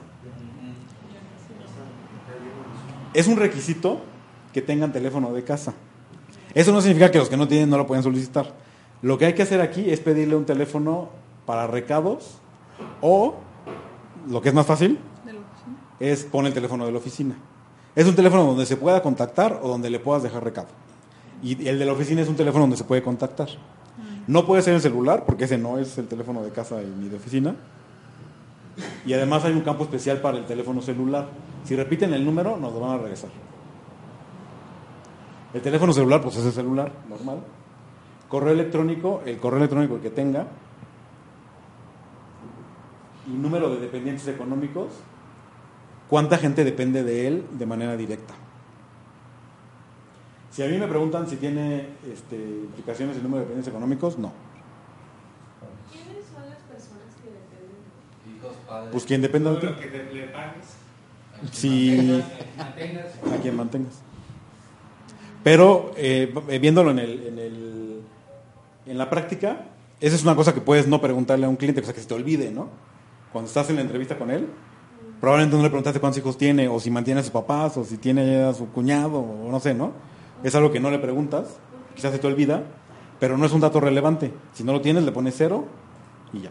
Puede ser, por ejemplo, este, que tengas un hijo y este hijo ya trabaja y todo, pero solo vive ahí. Pues te digo que no es relevante. Si lo quieres poner y el cliente te lo dijo y tú lo preguntaste y platicaste con el cliente, pues ponlo. ¿No? Pero en la, en la práctica no hay diferencia. Si la persona tiene seis hijos, o si tiene uno solo, o si no tiene ninguno, eso- el análisis no se va a hacer en base a eso. ¿eh? No, porque, No. o sea, porque dices tú, No. yo ya tengo un sueldo de 20 mil pesos, pero sabes que tienes seis hijos y pues, No, no importa. Ahí puede ser, pero en, la- en el hipotecario no. Y entonces, ¿no nos negamos bolas? No. Si tienen el dato, lo ponen. Si no tienen el dato, le ponen cero. Y la solicitud va, va a caminar como, como esté. Tipo de vivienda que habita. Este, es, este dato, cuando la casa es hipotecada, que se requiere, que se re- en una mejora de hipoteca, pues la casa está hipotecada.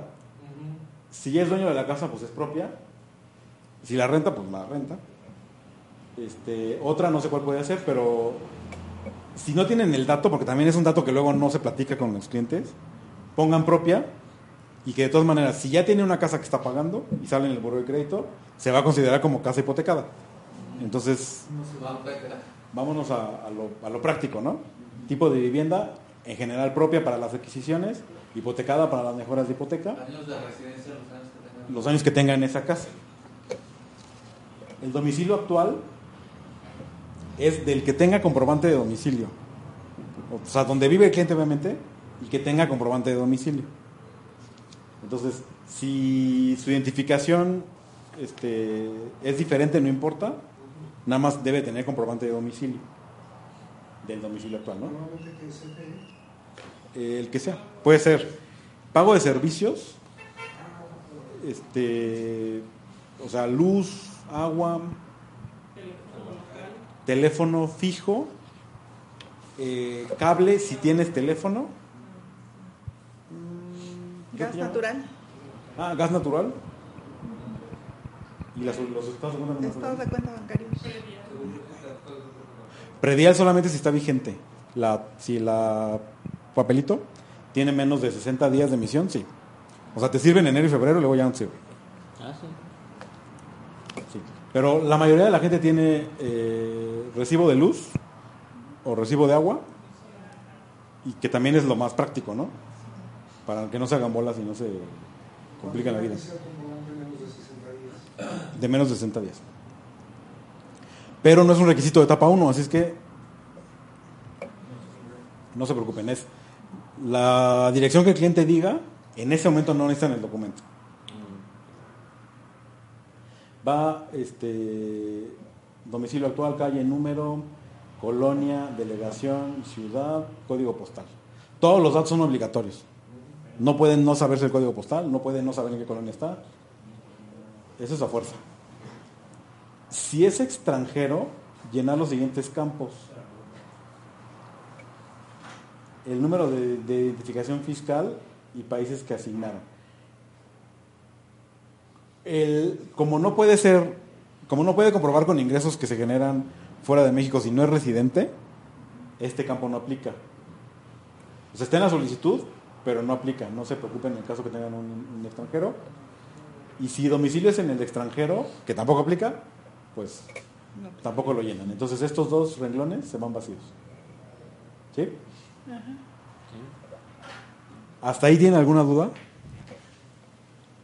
Aquí te falta tu teléfono fijo. Tienes que tener el teléfono de la oficina, por ejemplo. Entonces, recuérdense que ninguno de los datos De un hermano, de. de una amiga, de alguien que sea fijo y que te pueda tomar mensaje. un compañero de trabajo. ¿Hace cuánto tiempo que llegaste a ver? Trece. No, tienes que arreglar eso, ¿cómo?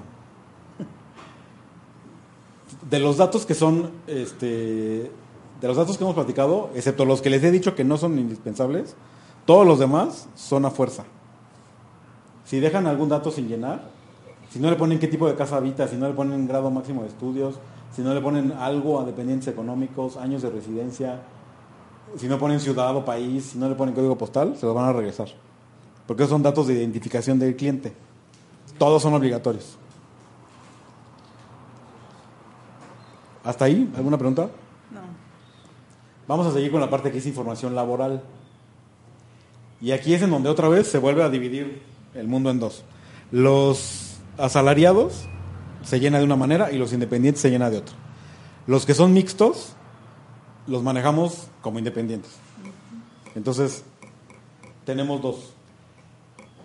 El nombre de la empresa o el empleador, ¿cuál sería cuando eres un asalariado? Pues para la empresa para la que trabajas, ¿no? Puede ser la razón social, si la tienen, o puede ser el nombre comercial, y está bien cualquiera de las dos. O sea, si yo trabajo para Telcel, este, yo puedo poner Telcel, o puedo poner Radio Móvil, Dipsa, no sé qué, cualquiera de las dos está bien. Es el que se sepan, ¿no? Obviamente si tienes los recibos por ahí, pues de una vez pones la que es, ¿no? Pero si no, es el nombre con el que se conozca o con el que el cliente identifique su trabajo, ¿no? Si es un independiente, el empleador o el nombre de la empresa es el mismo. Entonces, si yo tengo mi propio negocio, aquí pongo mi nombre. Puesto y ocupación es pueden se pueden ocurrir mil cosas. Lo más fácil es puesto, pues el que diga que tiene, ¿no? Este mm, asistente, gerente de no sé qué, lo que diga, ¿no? Y la ocupación o profesión, yo les recomiendo para que no llenen tanto, si trabaja para una empresa es empleado, si tiene su propio negocio es empresario. Y así se lo pone más fácil, ¿no? Este, porque luego aquí le quieren- el puesto, si tiene un puesto así de esos de que este asistente de la dirección regional de no sé qué, de, pues ya se llevó medio renglón, ¿no? Entonces pueden ponerle, o sea, no es un dato que vaya a impactar en la solicitud. ¿Empleado o qué más? Si la persona es asistente, pues le ponen asistente, ¿no? Todo el rollo X. La ocupación, empleado o empresario está bien. Teléfono de empleo, ese es un obligatorio. Y obviamente tiene que ser el del empleo. Cuando es un independiente que no tiene, este, sobre todo alguien que es profesionista independiente, que no tiene una oficina, que hay un buen, ¿cuál puede ser un teléfono de oficina? Su celular. Y aquí sí lo pueden repetir. Es el teléfono en el que se le localiza para asuntos de trabajo. El tipo de empleo. Dime. En el caso, ahorita, regresando al de Andrea, que necesita un teléfono para recados o un teléfono fijo, supongamos, ¿puede dar el mío aunque sea celular? ¿O tiene que ser a fuerzas, a fuerzas teléfono fijo? Eh, sí. Porque decías que alguien le tomara el recado y ya son dos teléfonos diferentes, aunque sean los celulares. Ah, ¿Puedo ser honesto? Les voy a- la, la- la realidad es que al cliente lo van a contratar en su teléfono móvil. Para asuntos del crédito, Para- para- para él, en el teléfono para- móvil. Para el fijo puede poner el mío. Y el fijo, lo más probable es que nadie lo marque en el trámite. Entonces, es como si tú me dices, oye, el crédito va a durar 20 años. ¿Qué pasa si cancela la línea fija el próximo año? Pues ya no la tienes y ya. Este, lo que pasa en realidad es el que sí tiene que estar bien es el celular, el de la oficina, porque probablemente haya una llamada, o sea, si no lo encuentran en el celular, le van a hablar a la oficina para validar los datos, que a veces les hacen, les hacen llamada. Pero el teléfono fijo, si resulta que no es, pues no es, y ya. Este, lo único que no debe pasar es que se vaya vacío el campo. Porque también tú puedes decirle, oye, este, dame tu teléfono, ¿no? El donde te pueden, donde me puedes tomar un recado y tú no me dices que es celular. Pues yo no sabía que era un celular, ¿no? Entonces, el único asunto es pongan un teléfono que que no se vaya vacío el campo, ¿no? Luego, ok, ya pusimos nombre de la empresa, donde trabaja, si es independiente va su nombre, puesto, ocupación, em- eh, empleado o empresario, teléfono de empleo. Tipo de empleo, aquí nada más tenemos de dos. Empleado porque trabaja para una empresa o negocio propio, aunque sea médico, aunque sea dentista, todo eso es un negocio propio, porque es un independiente, ¿no? Ahí va. Tipo de contrato. El otro no existe. Otro, ah, pues podías poner profesionista independiente o algo así, pero es un empresario, o sea, es un negocio propio, ¿no? Quedamos que si era mixto, lo, lo registrábamos Como independiente. independiente, Sí. Todo es independiente. Obviamente vas a meter este comprobantes, del salario y se los van a tomar en cuenta, pero el que rige en la solicitud es el independiente. Tipo de contrato indefinido siempre. No le piensen ahí. Yo sé que hay gente que está contratada, por ejemplo, los de la Secretaría de Salud del Estado, muchos, muchos médicos que trabajan en el hospital regional o en el hospital de alta especialidad o así, trabajan por contratos anuales. Pero tienen cinco años trabajando por contratos anuales. Pues, ¿Para qué se ponen a ponerle que es temporal si el señor tiene cinco años, ¿no? O la señora tiene cinco años ahí. Es, todos son independientes, digo, indefinidos. Todos son indefinidos. Este, para efectos de la solicitud, indefinido es el, lo que hay que poner. Fecha de ingreso, aquí hay de dos. Los asalariados es cuando entraron a, a la empresa. Si corresponde con el documento y con la carta, este, con los recibos, porque algunos recibos dicen cuando entraron, qué bueno. Si resulta que se equivocó porque ustedes no tenían el documento cuando llenaron la, la solicitud, pues ni modo, ¿no? O sea, yo te digo, ah, es que yo entré a trabajar ahí como en el primero de julio del 2010, ¿no? Y resulta que la carta dice que entró el primero de agosto, pues está bien, ¿no? O sea, no pasa nada. Nada más es el dato que tenían en ese momento, ¿no? Eh, la actividad, yo les recomiendo considerar también nada más dos, que son los generales además, servicios Industria. o industria. Y ahí es como lo entiendan ustedes. ¿eh? Este, yo diría que alguien que trabaja en una fábrica es industria, pero si la persona está en este, soporte técnico o en atención a clientes, te puede decir que son servicios. Y aunque el giro del negocio es este, industria, es- entonces no se compliquen tampoco. El cliente dice que son servicios, servicios. Si a ti te dice, oye, es que yo trabajo en una fábrica de autopartes, pues ni le preguntes, tú pon industria. Si te dice, no, pues, mm, ¿a qué se dedica tu empresa? A los servicios, pues pon servicios. ¿no? Es- es en un restaurante, ¿no? No uno que esté preparando una cocina que tú digas, pues es industria restaurantera. Es como lo entiendas. Como lo entiendas. Aquí sí, no se compliquen, ¿eh? es como lo entiendan. Otro, yo digo que no se compliquen, eh, agricultura también puede ser una industria, como la quieran ver. Entonces yo digo, entre servicios e industria, ahí está el- la, bolita, ¿no? Nada más pongan una, no pueden poner dos. Antigüedad, en años y meses, pues lo que sea que les dé entre el día de hoy y la fecha de ingreso, ¿no? Este, igual, si aquí capturaron y les daba 5 años, 7 meses, y aquí me ponen 5 años, 6 meses, tampoco va a ser un problema, ¿eh? O sea, no tienen que repetir toda la hoja por eso.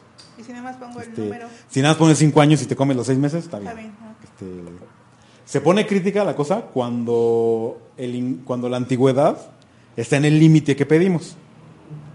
O sea, nuestro límite, nuestro mínimo, perdón, de, de- de antigüedad, tanto en el empleo como en el negocio propio, son seis meses. Si tu fecha de, de ingreso me da una antigüedad menor de seis meses, entonces no va a pasar. Ahí sí hay que poner bien el dato, ¿no? Cuando estamos en ese caso de que, oye, entré a trabajar hace seis meses exactamente, pues sí pone bien los seis meses para que sí cumpla, ¿no?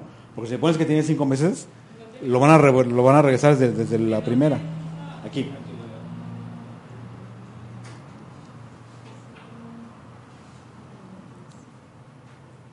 Y después viene el domicilio de la empresa para la que trabajan, del negocio, de dónde está su negocio, o de dónde él se identifica que lleva a cabo sus actividades de trabajo. Puede ser desde su casa en caso de... Sí, a eso voy. El negocio de la, digo, la, la- la dirección de la empresa puede ser la sucursal donde yo estoy, la oficina regional o la oficina corporativa.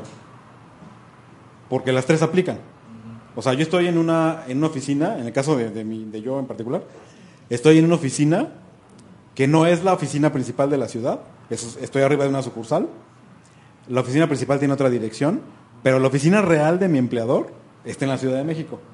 Las tres aplican. Donde yo identifique que hago mis actividades. ¿no? Si no me la sé y agarro la del recibo, pues va a ser la- la dirección corporativa o la dirección fiscal. La que sea, está bien. Ah, ok. Pero tiene que estar completa. Calle, número, colonia, delegación, ciudad, código postal.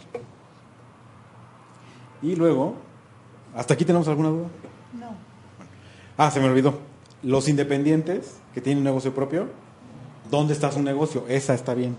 Si no se la saben, o se les olvidó preguntarla, y tienen la constancia de situación fiscal, esa está bien. Porque ahí está el documento, ¿no? O sea, esa es su dirección fiscal, pues esa está bien. Si su dirección fiscal es su casa, pero su negocio está aquí a la vuelta, cualquiera de las dos está bien. Si el señor trabaja en su casa, porque no tiene oficina, su casa está bien. La pueden este, duplicar, como duplicaron el teléfono, ¿no? O sea, su celular o su número de casa fijo puede ser su teléfono de, de empleo, acá, ¿no? Y luego venimos a las referencias crediticias. Esta parte, les voy a dar las dos versiones. La versión oficial, pues es que aquí ponen los datos, ¿no? Oiga, señor, deme el número de cuenta, con quién la tiene y, y qué tipo de cuenta es. Y deme, este, digo, de crédito y deme la institución y el tipo de cuenta que tiene con otros bancos. La realidad es que esta información va a salir del buró de crédito y si no la ponen, no pasa nada. Ah, De captación, son cuentas de... Sí. Entonces, este, este, estos datos, si el cliente los quiere poner y si ustedes quieren ponerlos porque tienen la información, está bien. Si no lo quieren poner y se quieren ahorrar unos minutos, pues Se puede quedar en blanco. yo les recomiendo que se los ahorren porque Ya esos ustedes. no sirve absolutamente de nada. ¿eh? Ustedes con institución ya. Ah, no, o sea, ya. Sí, y además esa- esa es otra. La gente no necesariamente les va a querer dar esa información. No, pues no. Porque yo no te voy a dar mi número de tarjeta de crédito nada más porque sí. Entonces, si ustedes detectan que ese es un problema, no lo llenen, no pasa nada, esa información va a salir de otro lado. Ok. Entonces, vamos a la parte de referencias personales del solicitante. Y aquí esta parte sí es obligatoria, son dos, pueden ser familiares o amigos, con teléfono fijo o móvil, de cualquier parte del país, aunque aquí dice que es de la misma ciudad. Puede ser de diferente. Puede ser diferente. ¿Por qué puede ser diferente? Es, si tú me das un teléfono, este, bueno, mi esposa tiene un teléfono móvil que su número es de la Ciudad de México. Entonces, si yo te la pongo como referencia, ¿me, la vas a, ¿me vas a decir que no porque no vive aquí? Pues no, porque tú vas a decir, oye, pues sí vive aquí. Entonces, esa discusión no tiene ningún sentido, es fijo o móvil de cualquier parte del país. Ok. Obviamente lo que dice la, la solicitud es lo que debería de ser. La realidad es que quien captura estos datos en, en la precalificación, cuando ustedes los suben al sistema, no va a hacer esa validación. Entonces, si, la, si su cliente les dice, este es, el, este es mi referencia y este es su teléfono, pues créanle lo que les dice, porque no tienes manera de ver si es fijo o móvil, no puedes, no sabes si vive en la ciudad o no vive, pues es lo que te den, ¿no? Y va apellido paterno, materno, nombres. Si no tienen apellido materno no pasa nada. El teléfono a 10 posiciones. Y el parentesco. Los parentescos tampoco se complican mucho. Conocido, amiga, amigo, vecino, este, lo que les diga que es. Cuñado, obviamente familiar, hermano, mamá, papá, hijo, lo que sea. Es que no vivan en la misma casa. Este, ese es el único. Eso sí es, sí es importante, importante. Que no vivan en la misma casa. Sí, que sean familiares o amigos, que no vivan en la misma casa, que tengan teléfono fijo o móvil de cualquier parte del país. ¿no? ¿Qué pasa con un extranjero que este, quiere dar como referencia a sus familiares en Francia? Pues no se puede, tiene que ser uno de aquí. Este, en el caso de los extranjeros o que, que no tienen segundo apellido, apellido materno, bueno, no tienen registrado, este, esos campos se quedan en blanco, ¿eh? No hay que poner nada, nada ahí. Y hasta aquí llegamos a la sección. Ah, no, sí, se me falta este pedacito. Llegamos a los datos generales del cónyuge del solicitante.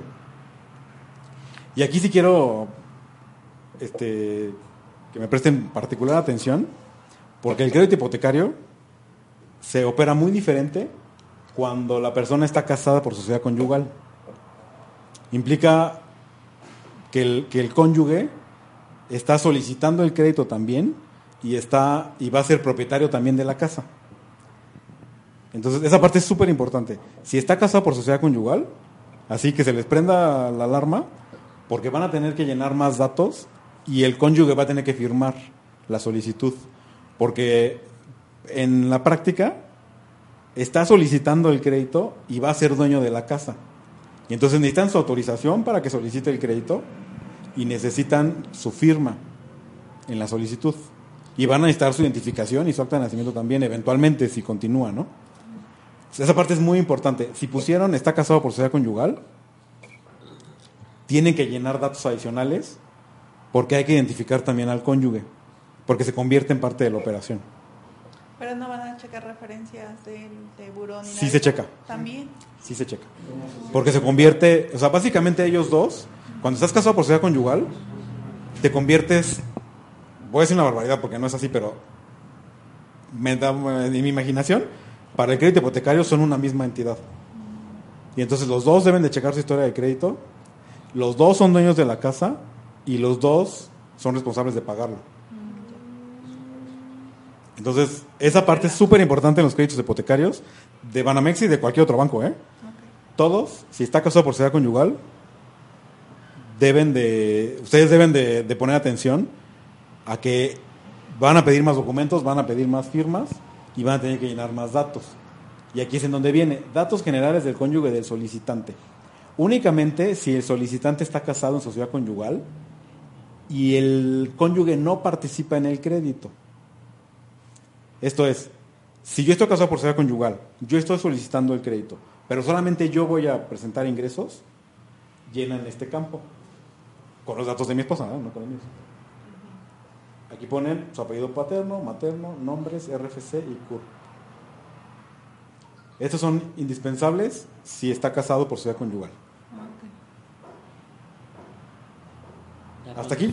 Cuando son bienes separados, no, ¿verdad? O sea, No. Si está soltero, obviamente no tiene cónyuge. Si está unión libre, no tiene cónyuge. La sociedad de convivencia es por separación de bienes, en la práctica. Este, viudo y divorciado tampoco participa, porque ya no existe ese vínculo en ese momento. Después es otro rollo, es otro rollo, pero en este momento solamente los casados por sociedad conyugal hay que poner atención a este detalle, ¿no? Ahora, dejando ese detalle aparte, la realidad es que la gente de nuestro sistema, de la, de la mesa operativa de SOC, cuando suban su solicitud, les va a pedir que llenen este campo, aunque esté casado por separación de bienes. Siempre se los va a pedir. Entonces, la regla es, si está casado, hay que llenar aquí los campos de, de la esposa o el esposo. En todos los casos. ¿Sí me, sí me expliqué? Sí. O sea, esa, esa línea la vamos a llenar siempre. Siempre. Si está casado, siempre se llena. Porque por la Sí. leyenda que tienen. Aquí dice que solamente si está casado por sociedad conyugal. Y el requisito de la solicitud en sí es que solamente si está casado por sociedad conyugal. En, la, en la práctica, en la operación, la gente de la mesa que recibe, la mesa de SOC, que recibe los, las solicitudes, tiene que capturar en el sistema los nombres, bueno, el nombre completo del, del cónyuge, fecha de nacimiento y RFC. Y ustedes se los tienen que dar de alguna manera. La manera de hacerlo es aquí. Si ustedes no ponen esto y está casado por separación de bienes, se los van a regresar. Pero si está casada por separación de bienes, ¿no afectaría que estuviera mal el cónyuge en el buró? ¿O sí? No, No. no. Solamente cuando está casado por sociedad conyugal. Y si, y si está en, unión libre, no se le pone nada. ¿o No, porque no es cónyuge. Perfecto. Las uniones libres, aunque eh, representan un... tienen, ¿cómo se llama? Como responsabilidad. El, están consideradas como unión libre. Como separación de bienes, perdón. Como separación de bienes. Igual que la sociedad de convivencia.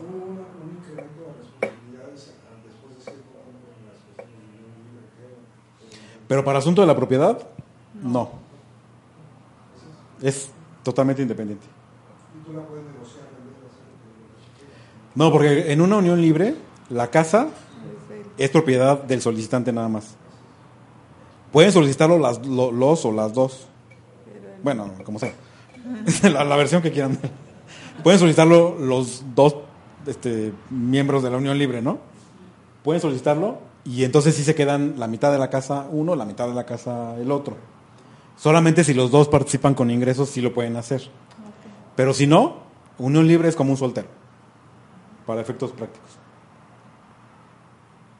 Eh, Hasta aquí, ¿alguna pregunta? No. Vienen los datos del coacreditado.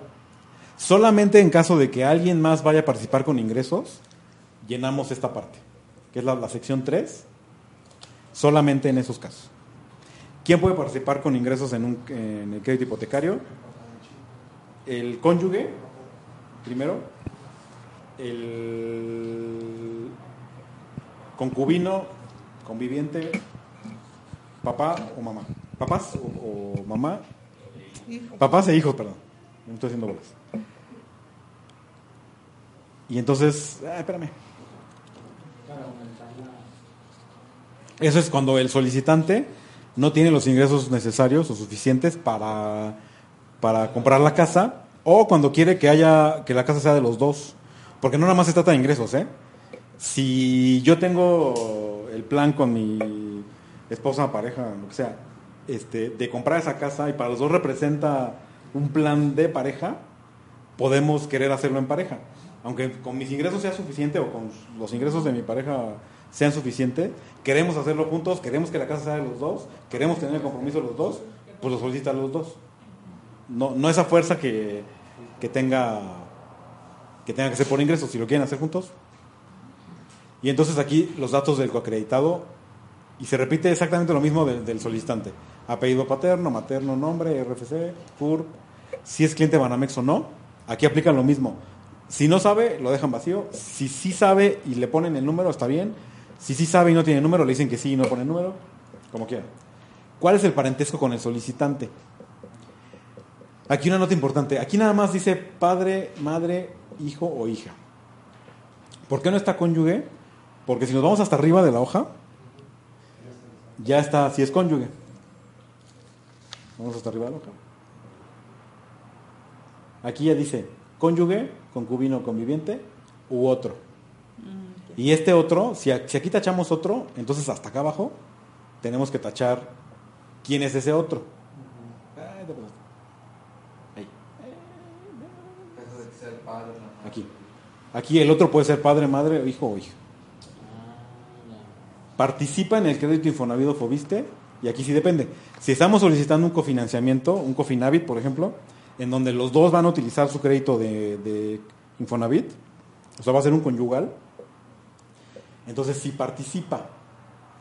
Si solamente uno, el solicitante, va a sacar el Cofinavit y el otro no, entonces no participa. Y lo mismo para este, aliados. Y aquí se acaba la primera hoja. Vamos a la segunda hoja. ¿Hasta aquí alguna pregunta? No. Dime. Antes de dejarlo pasar, en, en- en da- en los datos de la información o personal como laboral viene ciudad, estado, país, se llena León, Guanajuato, México. Sí. Y en el otro nada más del municipio de León, y luego otra vez repite León, Guanajuato, México. Sí. Yo sé que suena repetitivo, pero hay lugares que no son la mayoría, la verdad es que son los menos, en donde, el munici- donde la ciudad no se llama como el municipio, y entonces es otra ciudad. Este, no se me ocurre una ahorita, ¿eh? pero debe de haber. No, algún ejemplo. Este,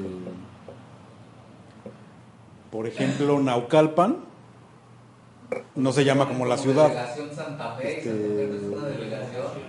Está Exacto. entre Álvaro Ahí sí depende. Y Pero también esos datos este, se los proporciona el cliente o los documentos del cliente. Como los tenga el cliente, como los entiende el cliente, así los ponen, ¿eh? No hay, no hay correctos o incorrectos.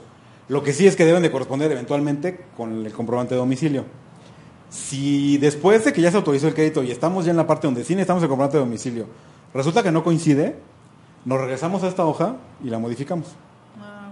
Pero en el momento no se compliquen la, la vida. Llenen la solicitud con lo que tienen del cliente, con lo que el cliente dice y como lo entiende. Y ya después vemos qué, qué hacemos, ¿no? Este, fecha de nacimiento del coacreditado, día, mes, año, género otra vez, género al, al nacer o el, el que venga en el documento, número de... Ese es el coacreditado. País de nacimiento, nacionalidad, entidad federativa de nacimiento, estado civil. Obviamente, si está casado por sociedad conyugal el solicitante y el coacreditado es su esposa o esposo, también está casado por sociedad conyugal. Grado máximo de estudios, teléfono de casa, por supuesto que puede ser el mismo que el del, que el del solicitante. El celular puede ser el mismo, pero estaría rarito que tengan el mismo. El correo electrónico puede ser el mismo, pero puede ser otro también. Este, el número de dependientes económicos pueden no ponerlo o poner los mismos que tiene el otro, porque probablemente comparten la misma responsabilidad. Vivienda que habita tiene que ser la misma. No, no es cierto, ¿eh? Perdón. Si es su cónyuge, debe de ser la misma. Bueno, debería de ser la misma. Si es su padre, ¿no? Si es sus papás, y sus, pero, pero puede ser su cónyuge. Es que marcar Sí. si era el cónyuge. Aquí es, si es el cónyuge y vive en otra casa, que sí pasa, y, es, y no, no es un problema para el crédito, ustedes decidan cómo se identifica el cliente. Este, oye, es que lo vamos a sacar mi esposo, bueno, mi esposa y yo, y este, pero su residencia es en otro lado porque trabaja en otra ciudad. Afecta. No afecta en nada, ustedes lo que les diga el cliente es lo que pone. Bueno, otra cosa, este, por ejemplo, si es coacreditado el hijo y este, afecta en algo que sea el hijo este, casado por bienes, Sí, ejemplo, el papá no. ahorita, ahorita llegamos a esa parte. Ok. Sí afecta. El... Porque el coacreditado, aunque sea coacreditado y se vea como en segundo plano, es un solicitante también y tiene exactamente el mismo, la misma relevancia que el coacreditado. Porque al final tienen la propiedad a la mitad y la responsabilidad a la mitad. Bueno, la responsabilidad completa a los dos. El... Cuando pagan, entonces se le divide el pago a cada No.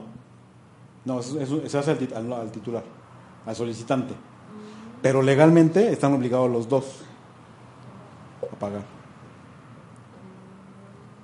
Eso también podría aplicar como, por ejemplo, si, si no le alcanzara el crédito a uno, le pediría, como que dice, la firma o que le saque un préstamo a nombre del otro, pero él mismo pagarlo.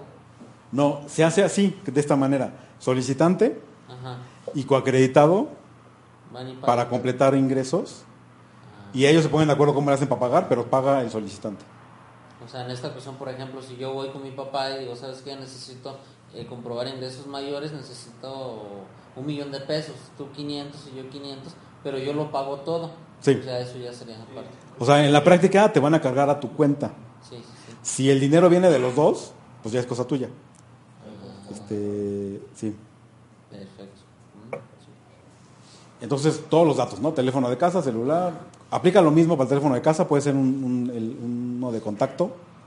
Puede ser el mismo que de contacto que pusieron para el solicitante. Tipo de vivienda que habita tiene que ser el mismo tipo. Ah, no, no, no tiene que ser la misma. Depende del caso. Años de vivienda, pues depende de cuánto tenga. Domicilio actual. Y esta parte otra vez, si es extranjero, ¿eh? no aplica. Siempre se deja vacío esto. ¿Ok?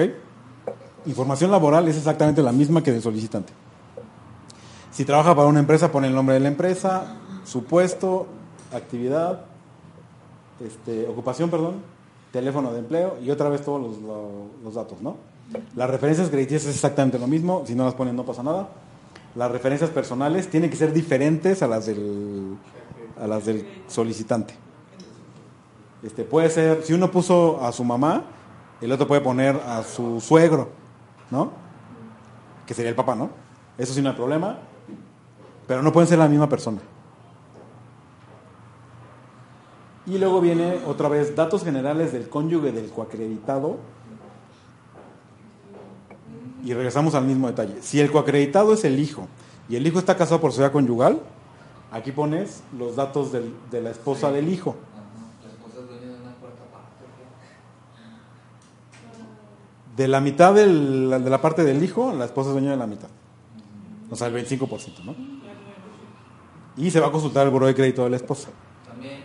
O sea, van a ser tres, buró, claro A que pesar de que es el cónyuge del coacreditado. La, la política, como se toma el buró del coacreditado, del, perdón, del, del cónyuge, no es tan estricta como, como la del solicitante o el coacreditado. Ajá. Pero si tiene algo que rebote mucho ahí, que sea una alarma, 37. Ahí sí, ahí sí se lo van a tronar. Este. Y otra, eh, bueno, hasta aquí se termina el coacreditado. ¿Alguna pregunta? Teca? Y obviamente, como les comentaba, para, para efectos de la, de la operación, en el día a día, si el coacreditado está casado y no es con el solicitante, aquí va el nombre y datos del cónyuge del coacreditado, aunque estén casados por separación. Porque la, gente que captura en el sistema, al coacreditado también le tiene que poner cómo se llama su esposa o esposo y su fecha de nacimiento y RFC. ¿Sí? Sí. Aquí, por ejemplo, en un, se- en el- en un seguro que llegue a fallecer el, el, del- el solicitante, seguir. Esa es una buena pregunta. Se me olvidó que esa es una de las ventajas de nuestro producto. Cuando hay un coacreditado, el- lo que se paga por seguro cada mes, seguro de vida, no aumenta. O sea, lo que se paga por uno aplica también para dos, el mismo monto. Y se emiten, en teoría, dos pólizas y las dos se pueden activar. Y las dos cubren el 100% del, del saldo de la hipoteca. Ah, sí, o sea, ya el. Si se muere o lo mata, ¿no? cualquiera de las dos. Pero cualquiera de las dos que fallece ya automáticamente. Cualquiera de las dos. Sí. Si cualquiera de los dos fallece, si cualquiera de los dos queda incapacitado este, permanentemente, o si cualquiera de las dos tiene. mm, Ay, la otra. Lo que aplica para los independientes, ¿cómo se llama? Este. Eso. Este. Aplica. Cualquiera de las dos. Y se liquida el crédito completo. Y esa es una ventaja de, de que lo soliciten los dos. Aparte de que suma más ingresos, es que los dos este, tienen, tienen seguro. Sí, sí. que parecer accidente. Pero, ajá, o sea, depende también de dónde falleció. No, no creo que sea tan profunda la cosa. La, la aseguradora no creo que se meta en eso, ¿eh? Este, no. Hay un acta de defunción, obviamente, y este, pues, yo supongo que por ahí opera, ¿no? Ya liberaste. Sí. O sea, no creo que en el acta diga quién la mató, sí, no. No. no, dice. la razón de muerte, Sí. Y puede ser así como, me quiero imaginar un tipo impacto fulminante al cráneo, algo así, ¿no? Y no necesariamente es de un machete, ¿no? No. No sé. ¿Suicidio? Ah, de veras, No creo. No, No aplica. Ah, mira. Tienen la cláusula de no Sí, sí, sí, no aplica, sí. Aunque ya lleve años con el crédito. Ningún lado aplica No, hay seguros de vida que después del primer año ya te amparan este suicidio. Claro. Normalmente Yo no sabía que ningún, ningún seguro te para. No, El seguro te aplica. O sea que si Sobre tengo el- la crisis creo del 94. Aunque después del primer año te pagan no, el sí, seguro de por vida. eso. No aplicaron. No aplicaron. Bueno, Pero no le demos ideas. Vamos a- luego viene la parte de los ingresos. Y aquí también, como toda la solicitud, hay que pensar en lo general sin complicarnos, ¿no? Este, ¿Qué tipo de persona es? Está dividido en dos columnas, que no, es muy evidente, solicitante y coacreditado. Si solo hay un solicitante, pues nada más se llena esto y coacreditado así, ¿no? Y luego que hay otras dos columnas, una y dos, ¿sí? El solicitante que es asalariado, pues tachan asalariado. Si también es independiente, pues tachan los dos. O sea que sería mixto, ¿no? Si solo es independiente, pues solo tachan independiente. ¿A qué sector laboral pertenece? Y aquí es, si es como el cliente lo identifique otra vez. ¿eh? Porque yo puedo trabajar, voy a suponer que para la comisión de no sé qué cosa, que yo no sé si es pública o privada, pues privado, ¿no? O público, porque me parece que es público. Si resulta que no es, pues no es y ya, o sea, no pasa nada, ¿no? Obviamente si trabajo para Telcel, pues claro que es privado, ¿no? Si trabajo para la Secretaría de Salud, claro que es público. Pero si no está muy claro, pues lo que el cliente identifique, eso es lo que ponen, ¿no? O como ustedes lo identifiquen, porque probablemente el cliente ya no les dice hasta acá, ¿no? Y un ejemplo, por ejemplo, nosotros que, bueno, vamos a hacer eh, servicio de TOY y eso seríamos eh, Independiente privado. privado. Sí. O sea, si tú tienes, si tú vas a recibir un salario como tal, vas a ser asalariado. Si vas a recibir comisiones por honorarios, como por pago de tipo de honorarios, vas a ser independiente. Y obviamente es privado, ¿no? Y el coacreditado, el mismo criterio, ¿no? Como lo entiendan. Este, el tipo de ingresos, pues depende de cada caso. Si es sueldo fijo, como, no sé, la, este, el gerente de una tienda probablemente tiene sueldo fijo. Este, sí, ¿cuánto gana? Como lo platicamos la vez pasada, todos sus ingresos son antes de deducciones. Brutos. También les dije la vez pasada que me hago bolas con esos dos términos. Por eso antes de deducciones es la, la clave. Comisiones. Si tiene sueldo fijo y aparte comisiones, pues aquí ponen sueldo fijo, comisiones. Si renta casas, pues aquí ponen cuánto gana de las rentas. Si su actividad es profesional empresarial, que es negocio propio o cualquier otra cosa que tenga el cliente, pues aquí ponen cuánto dice que gana. Si es dividendos, que se refiere a gente que es accionista de una persona moral y la persona moral le paga oficialmente las ganancias que genera la persona moral a través de un dividendo. Ese se considera como dividendos. Y el de inversión es que probablemente, aparte de que tiene un empleo que tiene un, un negocio, tiene un buen dinero este, invertido en algún banco que le genera intereses relevantes como para que se puedan considerar como su inversión. Como parte de un ingreso, perdón.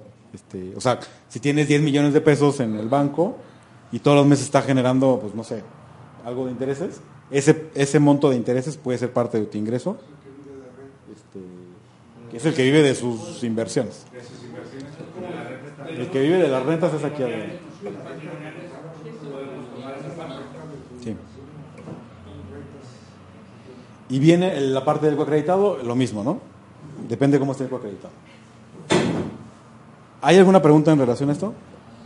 Esta es una... Eh, ah, Espérame, un espérame. poquito regresándome. Sí. Por ejemplo, los que tienen ingresos mixtos, ahí aplicaría esa columna, ¿no? Poner los Las- por Sí, este- por tipo de ingreso.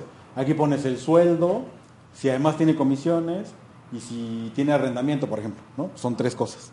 O si nada más tiene sueldo y arrendamiento, o si tiene sueldo y actividad empresarial, o si tiene sueldo y dividendos, o lo que la combinación que te aplique, ¿no? Ya nada más lo sumas en el total. Sí, y pones el total aquí. ¿no? Este, todo, todos los montos, este, al momento de estar con el cliente y de que nos quieran, de que nos firme la, la- la solicitud, yo sé que hay clientes que van a firmar solicitudes en blanco, que no, no deberían, pero hay quienes lo hacen. Y hay clientes que no te van a firmar hasta que no esté todo lleno, ¿no? Entonces, si el cliente te dice gano 500 mil pesos, pues le pones 500 mil pesos porque no tienes manera de probarlo en ese momento, ¿no? Si resulta que no son 500 mil y que son 50 mil, pues ya es problema del cliente y no va a pasar si quería 20 millones, ¿no? Pero igual es, eh, ¿cómo lo vamos a, cuánto vamos a tomar de ese ingreso como el ingreso real? La vez pasada, que no estuvieron todos, vimos la herramienta de ingresos, en donde ahí sí se puede ver exactamente cómo lo van a tomar. Pero cuando están con el cliente llenando la solicitud, si no tienen esa información así exacta, pongan lo que el cliente les dice y con eso suban el caso, porque no, no van a no van a tener esa información. Si lo pueden dejar en blanco y después con los documentos ya lo quieren calcular, háganlo. Si quieren cambiar esta hoja para que se vaya lo más exacto posible y la, y la cambian antes de meter la solicitud, pero después de que se la firmó el cliente, lo pueden hacer porque esta hoja no tiene firmas.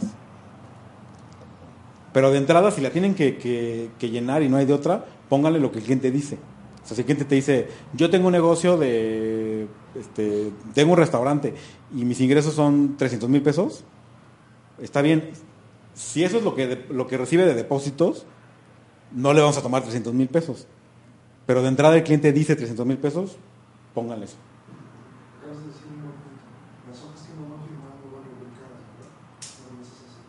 No.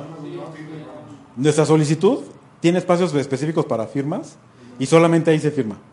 No hay nada más que llenar ni que poner. Dime. ¿En dividendos podría entrar como el reparto de utilidades? Y que No. más o menos sepa. El reparto de utilidades es parte del sueldo o de los ingresos de un asalariado. No se considera como parte del ingreso, este, porque es una vez al año, pero es parte de, es, son, sería parte de un asalariado, pues. Dividendo se refiere a si yo soy socio de una persona moral y la persona moral declara sus utilidades a, sus socios, eh, hace un pago de dividendo a los socios y a mí me toca un monto, ¿no? Y me dan un recibo y me depositan el dinero en una cuenta, que ese es el procedimiento este, tradicional. La realidad es que a la mayoría de las personas morales no declaran dividendo y le, dan las ganancias a, la- a los socios de otra manera que no es esa. Y luego viene la información de la garantía. Yo les recomiendo que no llenen nada de esta parte, porque de entrada para la solicitud es irrelevante. O sea, si tú vas a comprar una casa habitación o es un departamento, si la casa tiene 50 metros o 200, si es nueva o usada o si estás en preventa, no tiene nada de, no, no influye en nada con la autorización del crédito. Porque después viene y entonces ahí sí entramos a detalles. Si quieren llenar algo, si el cliente les dice que llenen esto, pues llénenlo. O sea, no, no, no va a tener otra porque no les firma. Pero si lo dejan vacío, está bien, ¿eh? Nadie va a decir nada al respecto. Y luego viene para uso exclusivo de Banamex. Y aunque dice que es para uso exclusivo de Banamex, lo único que sí tiene que poner aquí es mi nombre. ¿En dónde? El nombre del asesor hipotecario. Ahí voy yo. Porque es importante que venga el nombre de alguien de, de Banamex, de hipotecario de Banamex. Porque el sistema, la gente de la mesa de, de operaciones de SOC recibe solicitudes de todo el país y nos identifican por asesor. ¿Qué asesor atiende qué plaza? Entonces, si tú lo mandas sin asesor, el, el analista de la mesa se va a tener que buscar a ver de dónde es ese, de dónde le suena que es. Y si la dirección del cliente es Querétaro, le van a hablar al asesor de Querétaro para preguntarle si es su cliente. Le va a decir el de Querétaro, no, no es mi cliente. O bueno, le van a decir, oye, ¿tú atiendes al broker tal? No. Ah, entonces espérame. Eh, ¿Quién será? Pues Celaya, ¿no? Le van a hablar al de Celaya. Oye, ¿tú atiendes? No. Y se van a ir así buscándole quién es hasta que me encuentre, ¿no? Si ustedes le ponen mi nombre, no importa si la dirección del, del cliente o no es de, de León, Diferente. este, lo van a identificar como un caso de León y va a seguir el Héctor Antonio Ponce Rosales o Héctor Ponce o como, como quieran. Yo digo que entre menos letras mejor. Héctor Ponce Rosales, sí. Si le ponen eso, el, el caso avanza más rápido porque ya no tienen que buscar quién atiende a su oficina en particular. Pero también, si no se lo ponen, no se lo pueden regresar, ¿eh? Este, ya es cosa de ellos. Probablemente les hablen a ustedes, o probablemente me hablen a mí, o le hablen a alguien para ver quién atiende ese caso. Entiendo ese caso. Nada más es para que avance más rápido, ¿no? Sí, de esta, de esa sección nada más. O sea que hay datos, mi nómina no le sirve para nada, mi nombre y número de promoción no hay, teléfono tampoco, Canal. el canal, el canal aquí le ponen agente y va a SOC, pero si no se lo ponen, Tampoco. tampoco pasa nada, ¿eh? Canal agente y ya. No, el agente Ah. Ah. No, sube tu manito. Allá. Aquí si quieren ponerle, lo tachan y le ponen SOC. O no le pongan nada. Yo les recomiendo que no le pongan nada. Agente. O sea, No pasa nada. le ponemos la, No pasa nada. la esta, la No. agente y ya. Nada. No. Porque si le tachas la bolita tienes que poner algo. Sí, sí, sí. Luego, ahora sí viene lo... Probablemente sea lo más complicado de la solicitud y tiene que ver con que el que está casado por sociedad conyugal se maneja de otra manera. Y entonces, esta es la hoja de firmas. Esta hoja no la pueden repetir porque no van a tener firmas del cliente, no la pueden tachar, no pueden poner con el corrector la firma debe ser lo más parecido al- a la identificación que les presente y sí tienen que hacerle énfasis en que se parezca. Hay gente que varía muchísimo su firma con el tiempo, pues llévense tres, cuatro de estas, porque si no se parece, le van a tener que pedir que se parezca, ¿no? O sea, hay que pedirle, oye, Sí, sí. fírmame aquí lo más parecido a tu identificación. Si quieres, practícale en esta hojita, haz algo, pero que sea lo más parecido, ¿no?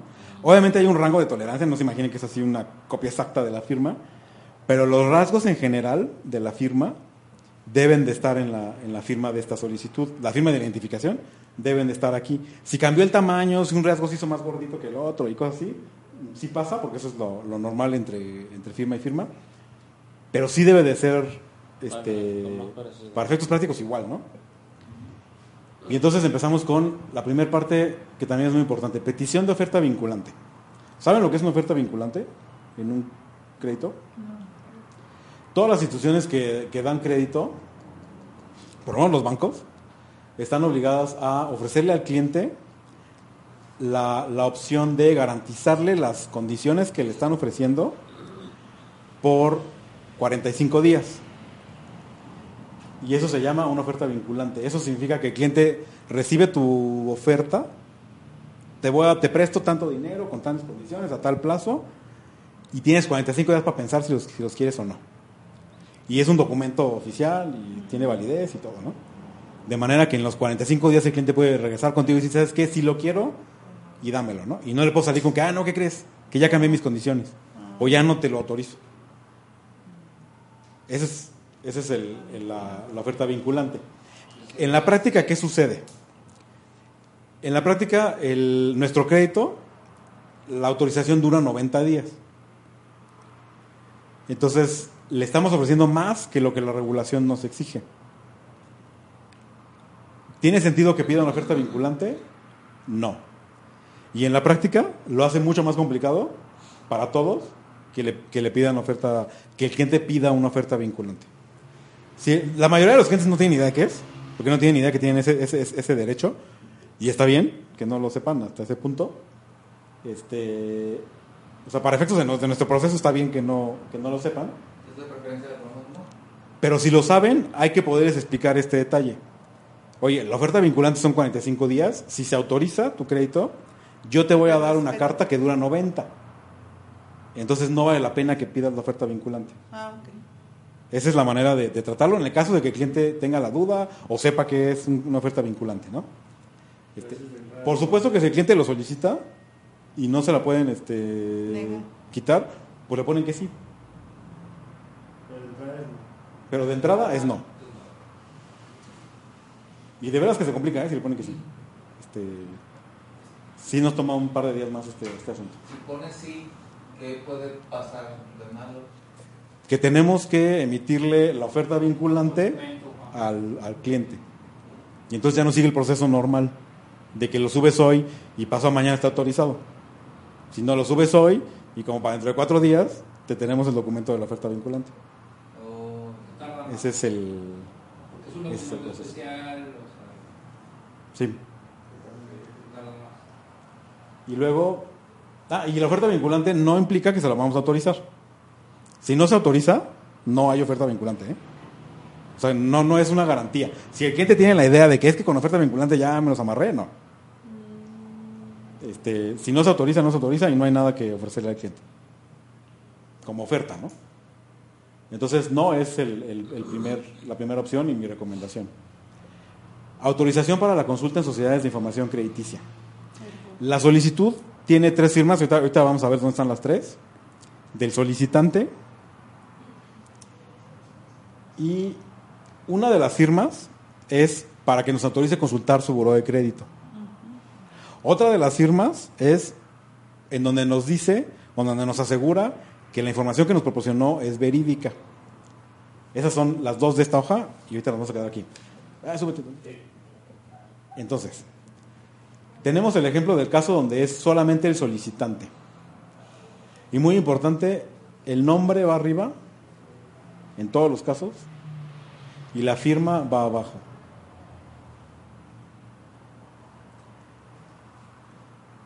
Yo les recomiendo que ustedes llenen el nombre, porque la gente tiene muchos vicios cuando pone su nombre.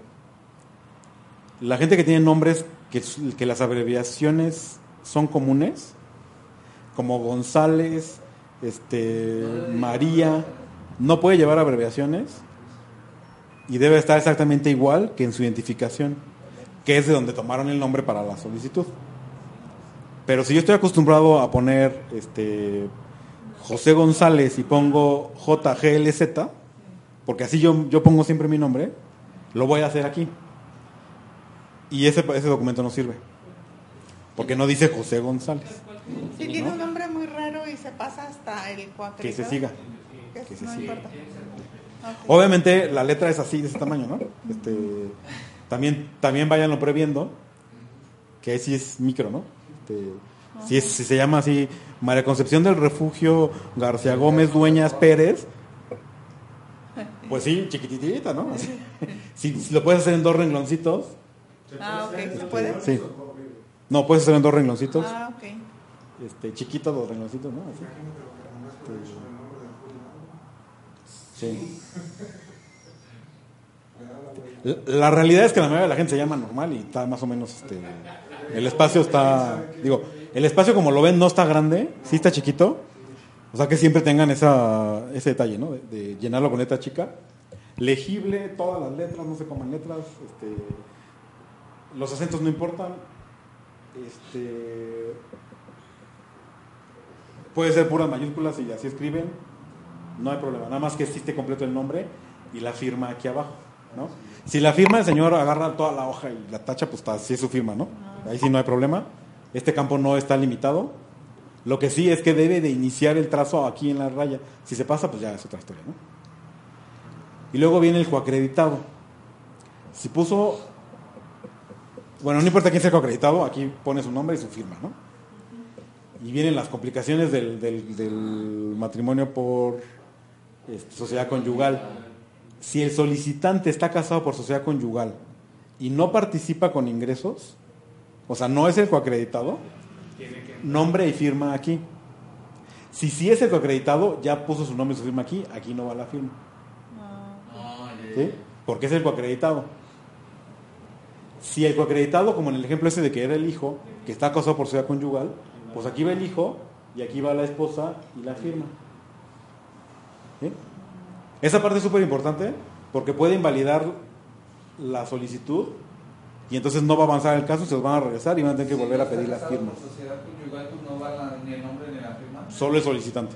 Puede llegar el punto donde sea el, el hijo, el papá, la esposa del hijo y la mamá. Pueden ser los cuatro si están casados todos por sociedad conyugal. Y entonces aquí sí se pone buena la distribución. Si se repite. Digo, La realidad es que la mayoría de los casos llevan solicitante y acreditado. Nada más porque la mayoría de la gente no está casado por sociedad conyugal. Entonces, afortunadamente, no es, está tan complicado, excepto cuando sí está complicado, ¿no? Entonces, esta parte es la autorización a la consulta del buró de crédito.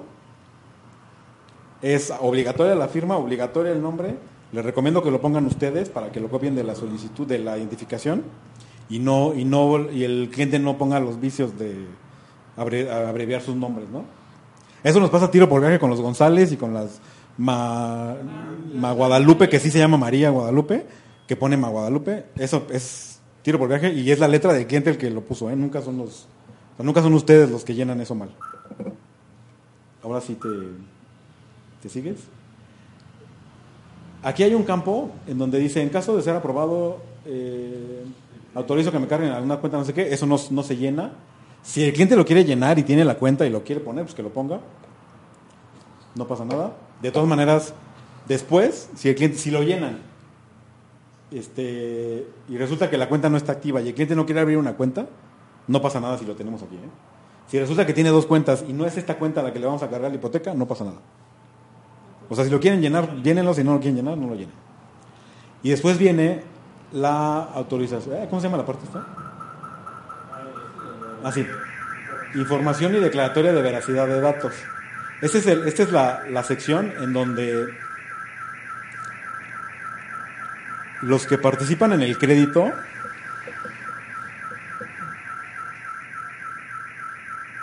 nos están, ¿no es de alguno de ustedes? ¿Eh? No, suena como pollo. ¿Es un qué? ¿Qué es un vento? Esa es la parte en donde el solicitante y el coacreditado, que son los únicos que nos interesan para efectos de, de datos, este, nos confirman que los datos que nos dieron son sus datos y que son verídicos. Trae todo un rollo aquí, pero en general nadie lo lee. Aquí va el nombre, aquí ya está más grandecito el espacio. Y el coacreditado firma y firma. Igual, les recomiendo que lo lleven ustedes para que tampoco cambie. Si el nombre está bien arriba y está mal abajo, la hoja no sirve. Si está bien abajo y está mal arriba, la hoja no sirve. Si la firma de arriba está bien pero la de abajo no se parece, la hoja no sirve. O sea, hay, hay que tener cuidado en esta, en esta parte de las firmas. Perfecto. Ah, y espérame, hay otro, botón- otro- hay otro puntito por ahí que hay que, que llenar. Un poquito más arriba. Aquí al principio de este párrafo, autorización para uso de la información. Eso se, refiere a si el cliente le da o no le da autorización al banco para que use su, su información para fines de promoción de los productos del mismo grupo financiero. El- hay gente que es muy abierta y confiada, le pueden poner que sí, si el cliente dice que sí. Hay gente que ni siquiera lee esto, que es la mayoría, pónganle que no, pero sí tiene que ir lleno esta. Con sí o con no, pero tiene que ir lleno. Mi recomendación, si el cliente no les dijo que sí, pónganle que no. Porque esa es, la, esa es la- lo menos, este, no es, no es una imposición para el cliente, ¿no? Porque se puede quejar de que le hayan puesto que sí, pero no se va a quejar de que le hayan puesto que no. Entonces pónganle que no, si no les dice algo, ¿no? Si el cliente dice que sí, pues pónganle que sí, ¿no? Y gracias. Entonces esas son las dos firmas de la hoja 3. Ahora vamos con la otra hoja de firmas. Y ese es algo que probablemente van a en- en- encontrar en conflicto con los formatos que ustedes utilizan en SOC. Que es, ustedes cuando atienden a un cliente, eh, SOC les hace llenar un formato en donde el cliente les autoriza a representarlos para el trámite del crédito hipotecario ante cualquier banco. Algunos formatos dicen el banco donde van a representarlos, algunos dicen cualquier banco, pero ya tienen ustedes ese formato que es la autorización del cliente para utilizar sus documentos y su información para tramitar un crédito hipotecario. Para nosotros ese, ese documento no nos sirve. Y no nos sirve porque tenemos en nuestra solicitud, en la hoja 4, esta parte que se llama designación de representante, que básicamente es lo mismo que ese documento que, que les pide SOC, que es en donde el cliente les autoriza a representarlo, en este caso ante Banco Nacional de México, para el crédito hipotecario. Entonces, aquí tiene que poner la oficina, el nombre de la oficina, que seguramente es TOY, Estoy esmeralda. a Toy Esmeralda, el RFC, que es la razón social de Toy Esmeralda, el RFC del Ejecutivo, ese es de ustedes, el teléfono del Ejecutivo, que es ustedes, y dice, en este acto otorgo a el Ejecutivo, O sea, nosotros. sí, ustedes, ahí tienen que poner su nombre completo, más o menos, o como lo pongan.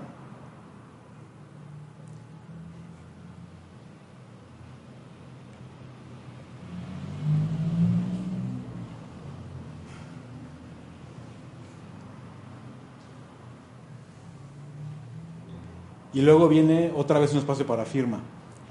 Y aquí solamente firma el solicitante. Entonces, y tiene que ser el solicitante. Si hay un coacreditado y firma el coacreditado, está mal. Tiene que ser el solicitante. El que firmó en la hoja anterior como solicitante, ese es el que firma aquí. Otra vez, el nombre va arriba, nombre completo sin abreviaciones, y la firma lo más parecido a la, identificación oficial. Y luego del lado eh, derecho dice acepto el poder, ejecutivo intermediario, son ustedes, su nombre completo y su firma.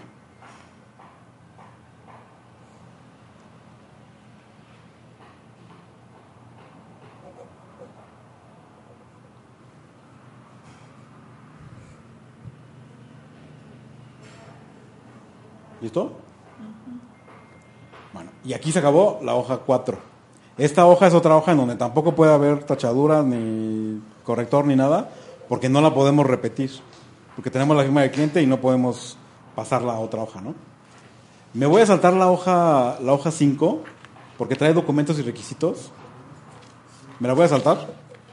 Vamos a saltarnos. Eso ya sería en caso de, de- del tipo de crédito a solicitar, ¿no? Los- si es Cofinavit, los documentos Sí. que pides, si es este... Sí, sí, sí. uh, Es una lista de documentos. sí. Pero, si se acuerdan la vez pasada, y ahorita lo repasamos rapidísimo al final, vimos que nuestra herramienta de simulador les da la lista de los requisitos conforme lo capturen en el simulador. Entonces, esta hoja, la hoja del checklist deja de ser relevante porque el, detalle más fino está en el, en el simulador. Sí, porque ahí sí le puedes poner si gana comisiones, si no. Ah, En, en la hoja del checklist de la solicitud tienen todas las opciones, ¿no? Y en el simulador de ingresos tienen exactamente lo que el cliente, eh, o sea, filtrado a las características del cliente. Llegamos al cuestionario médico.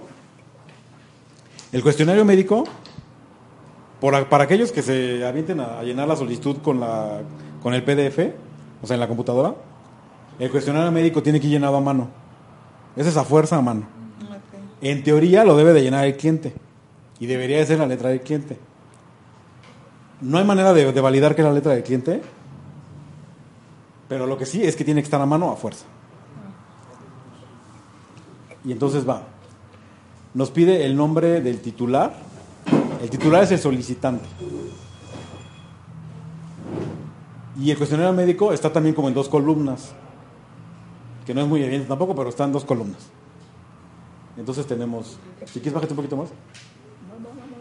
Ahí. Si ven, está, esta es una columna del titular y esta es una columna donde todo dice coacreditado. Ah, ok. ¿Sí? Entonces, en el espacio de titular va nombre, apellido y apellido materno. A diferencia de la solicitud, la solicitud pide apellido paterno, apellido materno, nombres. Y ahí lo tienen que poner en ese orden. Aquí va al revés. Yo me equivoqué. Nombre, exactamente. Eso es lo que pasa siempre. No. Por eso le estoy diciendo, aquí el nombre se pone al revés. Y luego dice masa corporal y les pide dos datos, la estatura y el peso. La estatura y el peso son lo que el cliente diga, ¿eh? Este, Sí, pues sí. Eso 70. Si estás viendo así, que dice, ¿cuánto mide? 1,70. Pues bueno, ¿no?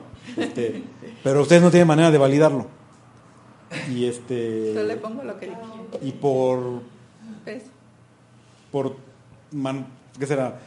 Protocolo de servicio, este, pues es lo que el cliente dice, ¿no? Este, 18. y además acuérdense que esto le está llenando en teoría el cliente. Entonces es, si eh, la silla está a punto de romperse, pero la señora dice que pesa 50, pues 50, güey. O sea, es lo que el cliente diga, porque si ustedes hacen un cálculo no le van a, no le van a atinar.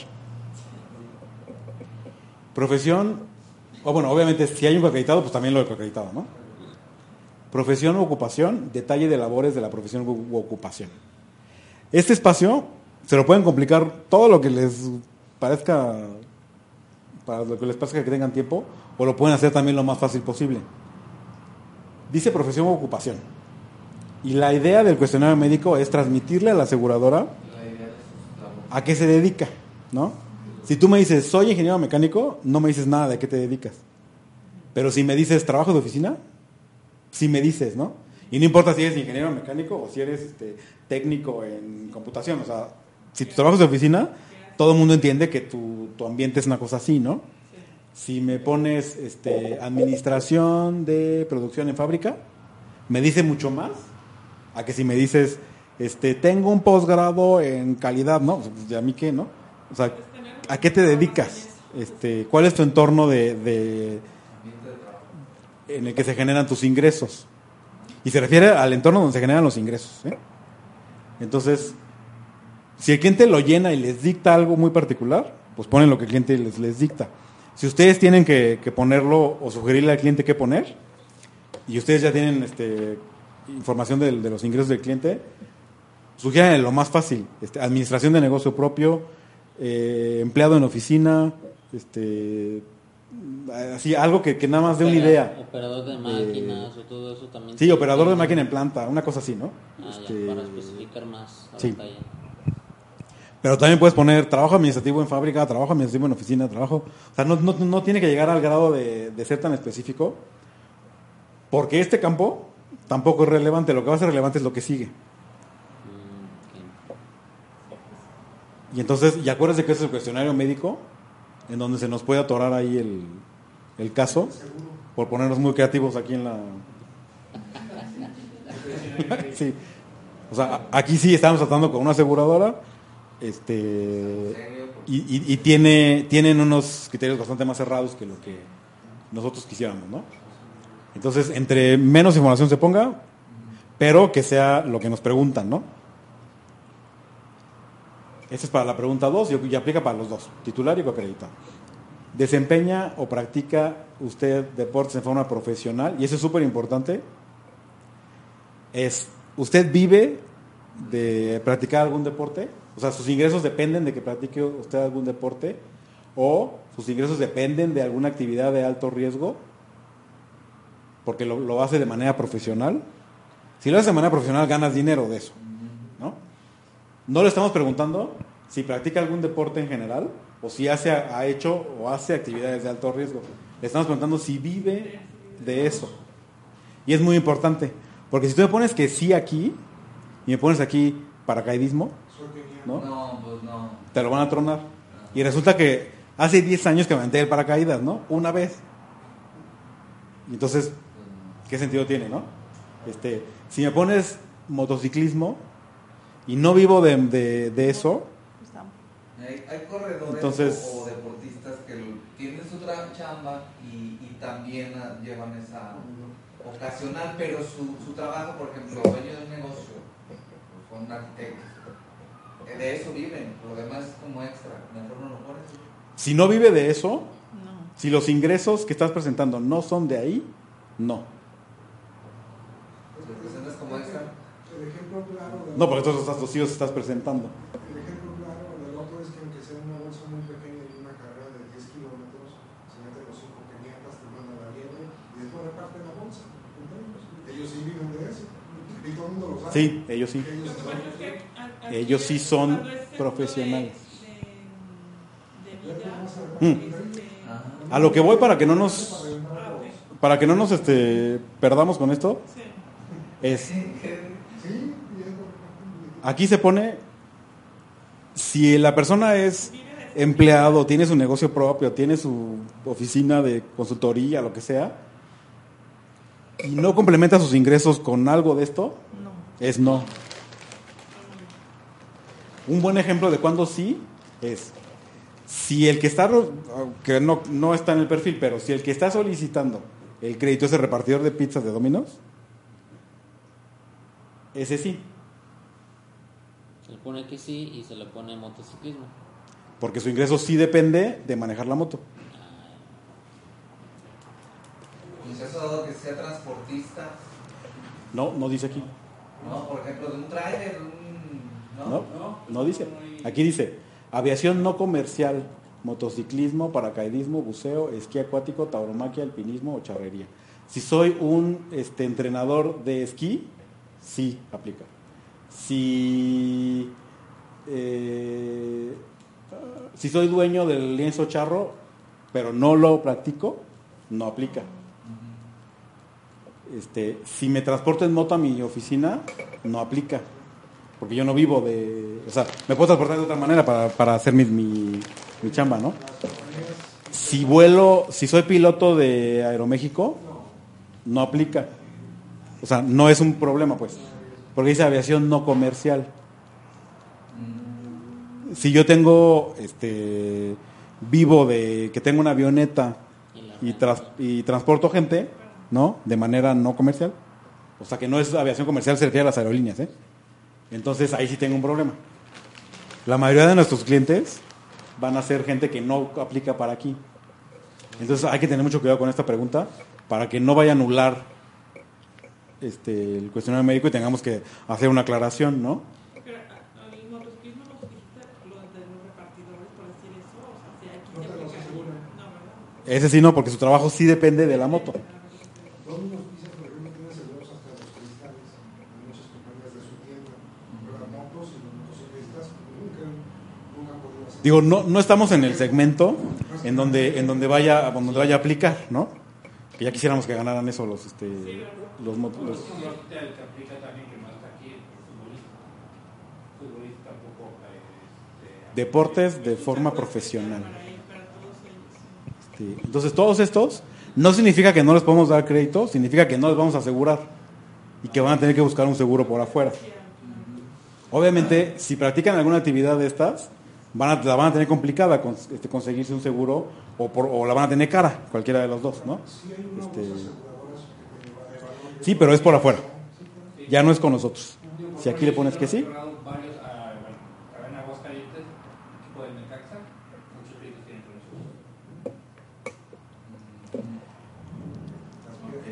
nosotros. Bueno. ¿Tienen alguna pregunta con esta pregunta? la pregunta 3. Bueno. La pregunta 4 es, ¿padece o ha padecido alguna de las siguientes enfermedades? Y está toda la lista, ¿no? El SIDA. Y aquí tiene que responder sí o no. Si es sí, tiene que hacer una eh, descripción del padecimiento. Y ya. Entonces, si yo, si a mí me operaron del corazón, que por ahí dice, este, aquí se cirugía del corazón, pues aquí pongo, me operaron de una la válvula derecha, no sé qué, y aquí lo pongo, ¿no? Este, si tengo, este, ¿dónde están? Pues cualquiera de las cosas que aplique aquí,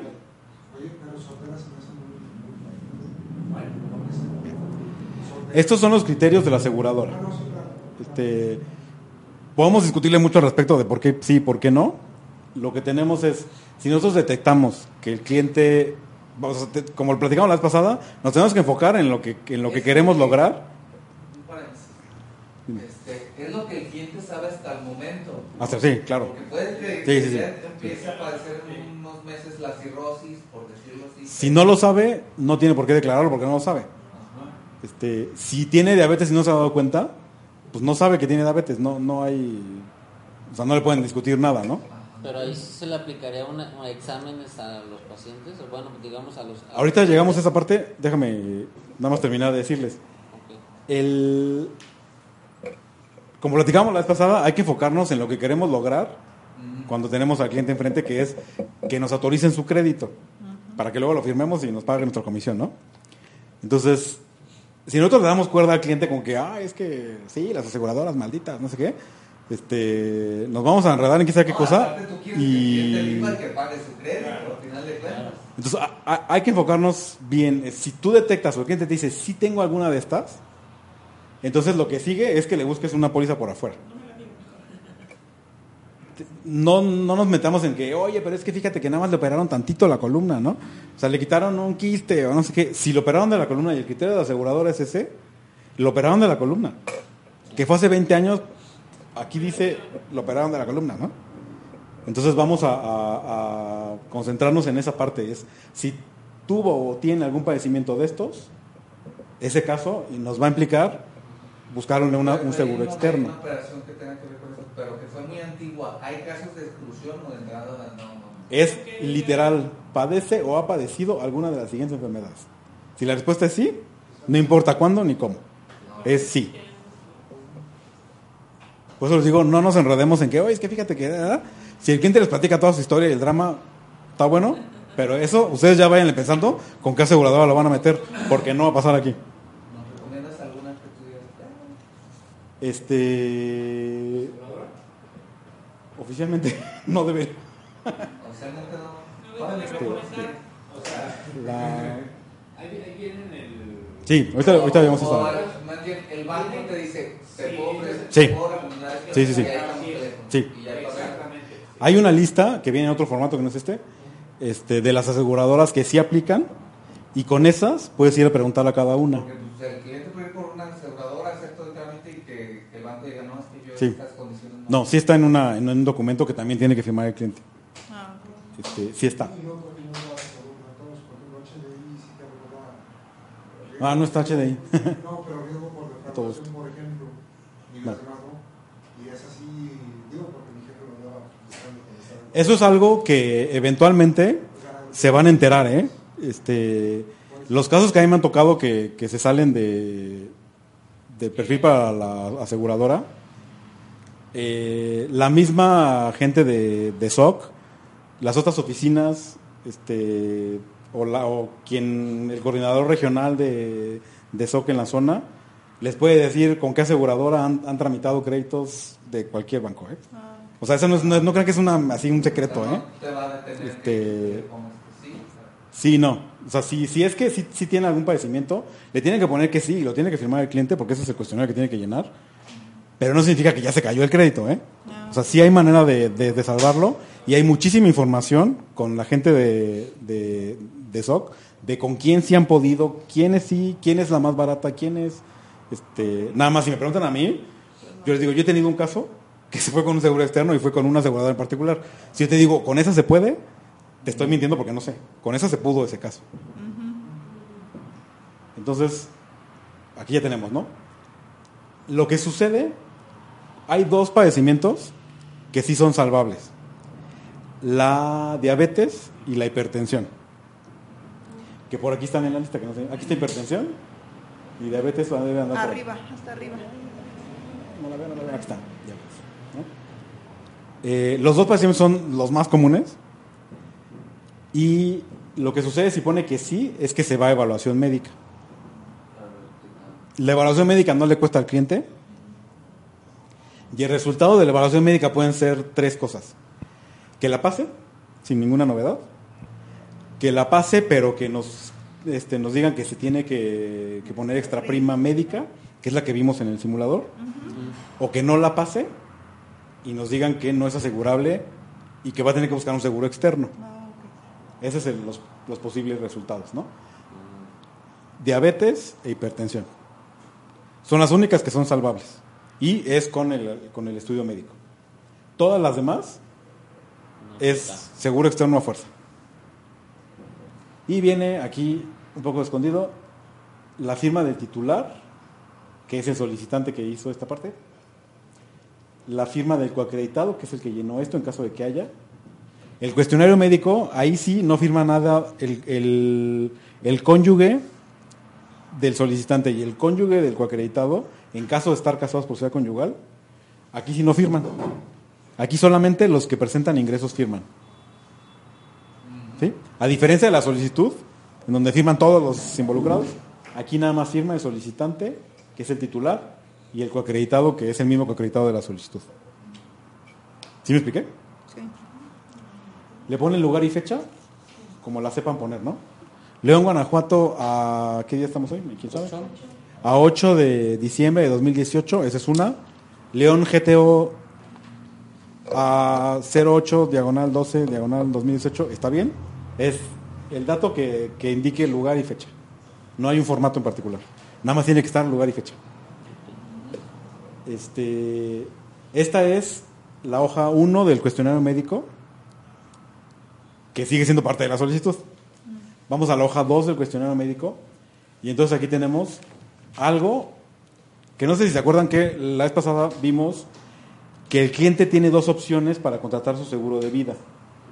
El seguro que le cubre el saldo insoluto, vamos a suponer que el cliente fallece, el saldo insoluto al momento de que el cliente fallezca, y entonces el seguro le paga al banco el saldo y se acabó el crédito, o la opción en donde le cubre el monto inicial del crédito. Entonces, en nuestro ejemplo de 850 mil pesos, la, la aseguradora siempre va a pagar 850 mil pesos. Si en el momento en el que el cliente fallece, el saldo son 600 mil, le paga 600 mil al, al banco y 250 mil a los beneficiarios. Él o los beneficiarios.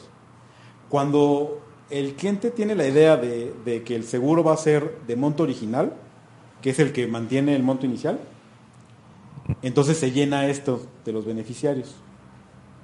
Pero sube la prima. No, es igual. Está muy bien. Cuando no lo va a hacer y, y va solamente a saldo insoluto, si el cliente entendió lo que le explicaron, te va a decir, ¿y beneficiarios para qué? si el beneficiario preferente del crédito es el banco y se va a llevar el saldo. Pues ¿para qué le pongo beneficiario si a nadie le van a dar nada? Entonces en ese caso no se llena esto. Se llene o no se llene con beneficiarios, esta hoja se firma. La tiene que firmar. ¿Dónde lo estableces en, el seguro- en la firma del seguro? En el, cuest- en el, ah, en un formato que no les traje, que ahorita lo vemos aquí en la pantalla. Este, entonces, ustedes, eso es algo que ustedes tienen que, que- que agarrarle la onda porque básicamente, bueno, no sé si todos, pero muchos bancos ofrecen esa, esa opción de los dos tipos de, de seguro, monto inicial o saldo insoluto. Y es algo que tienen que presentarle al cliente y explicarlo de manera que no se asuste, ¿no? O que no le confunda mucho la, el esquema de lo que ya de por sí es complicado, ¿no? El, todo el asunto del crédito hipotecario. Eh, lo que ustedes sí tienen que entender es que él, este, ah, espérate, tú todavía no lo presentes. Ahorita lo, lo vemos. Lo que sí hay que, eh, la solicitud. Está ahí abajo. Más abajo, más abajo, más abajo. Oh, cero. Bueno, lo que sí hay que... lo- ustedes son los que sí, sí lo deben de tener claro. Cuándo sí se llena y cuándo no se llena. Y hay veces que el cliente les va a dar beneficiarios, aunque elija saldo insoluto. Si el cliente quiere poner beneficiarios, no le discutan que ponga los beneficiarios, No aunque no tiene efecto, ¿no? Pero lo que platicamos la pasada también, creo que sí lo, sí lo platicamos, el, las implicaciones de la propiedad que tiene un crédito hipotecario y en, general la, este, cualquier propiedad, eh, la mayoría de la gente no los tiene muy claras. O sea, no, no saben qué va a pasar con la propiedad si, si, si se muere la persona. Este, no saben cómo es que, que se da la sucesión, ¿no? Entonces hay gente que si no pone beneficiarios aquí, siente que la casa se va a quedar en el limbo si se muere. ¿No? Que no es cierto, pero este su trabajo como asesores del cliente pues es explicarle eso, pero si el cliente no, no se le quita la angustia de que la casa se va a quedar en el limbo, pues que ponga los beneficiarios, ¿no? Este, que ponga a su esposa, que ponga a sus hijos, que lo distribuya como quiera, ¿no? Este, hay que explicarle que este no es el documento. Con el cual, si se muere, sus beneficiarios van a heredar la casa, ¿no? Pero si el cliente siente que, que llenando esto este, se queda tranquilo, pues llénenlo y que lo firme, ¿no? Este, no sirve para un juicio de un Estado. no. No, nada No, que ver. porque se refiere a, la- a lo que va a pagar el seguro. Y específicamente a lo que va a pagar el seguro y no a la propiedad. Si dijera algo de la propiedad, eh, todavía, ¿no? Obviamente no lo dice y se refiere exclusivamente al seguro que va a cubrir el crédito. Entonces, por más que le hagan, aunque presenten esto en un juicio de sucesión, no sirve para nada, ¿eh? Para nada de nada. Entonces, hay que llenarlo. Si hay los datos del titular, el titular a quién le va a dejar la otra parte del saldo, de lo que va a pagar la aseguradora, que no es el saldo, perdón. Aquí los pone porcentaje, parentesco, domicilio y teléfono. Que los porcentajes le sumen 100. Sí es importante porque si no lo regresan por eso. Y el parentesco puede ser el que el cliente quiera. ¿eh? Este, puede ser la otra, el otro, el hijo, el amigo, el hijo del vecino. Este, eso es sí hay que explicárselo porque esa es su, su función, que el cliente entienda muy bien lo que está haciendo, pero eh, yo que he tenido contacto con algunos clientes, sí me ha tocado que por más que le dices, no, pero pon ahí a no sé qué, ah, pues órale, ¿no? O sea, pues ¿qué, qué le hacemos? Porque si no, no te firma. Este, hay que explicarle que no tiene implicación, si lo entiende, bueno, y si no, pues ¿qué le hacemos, no? Este, y entonces el titular puede definir unos beneficiarios, el coacreditado puede definir otros beneficiarios, y hay que poner lugar y fecha en el mismo formato que hayan puesto en la hoja anterior, así lo ponen. Lugar y fecha, firma el titular, firma el coacreditado si hay coacreditado y se acabó la solicitud. ¿Alguna pregunta del cuestionario médico? No. Ah, algo súper importante de esta hoja. Cuando no lleva datos o cuando lo- hay campos vacíos en esta hoja, En el cuestionario médico en general, hay que tachar todo lo que no esté lleno. O sea, cruzarlo con una raya. Todas las líneas que no estén ocupadas, sí, se tachan. Como se llena a mano y debe de estar llenado a mano, cualquier lugar vacío, la aseguradora lo considera algo riesgoso y lo regresa. Entonces hay que tachar todos los espacios vacíos. Pueden ponerle una raya a cada uno, rayitas, puntitos, rayas atravesadas. caso, sí, solamente. Así, así está bien. Nada más que la raya abarque todos los espacios vacíos. ¿Sí? Que no coincidan, no. La solicitud la pudiste haber hecho hoy y tú le pusiste la fecha de hoy cuando llenaste los datos y te la firmó mañana. Y como la, el cuestionario médico lo llena el cliente, pues te lo, la fecha es de cuando la firma o cuando la llena. Entonces, si tienen diferente este, fecha, no hay ningún problema. ¿Alguna pregunta con el cuestionario médico? No. Con la solicitud. Todas estas hojas que tienen en su mano es un solo documento. Y en el sistema, que platicamos la vez pasada, el sistema CISEC eh, recibe los documentos conforme cada banco los requiere. Y en el caso de Citibanamex, los documentos van por, o sea, los archivos van por documento. Entonces, este es un solo documento. ¿Sí? Ese. Siete hojas. No, con todo y con todo y el checklist, sí.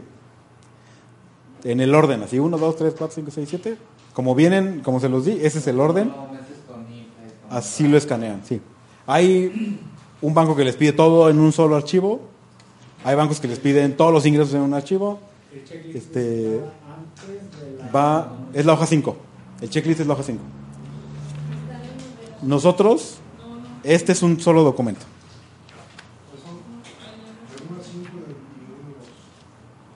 Sí. Pero todo es un solo documento. Son siete hojas. Exacto, siete hojas. Abajo te dice hoja 1 de 4, hoja 2 de 4.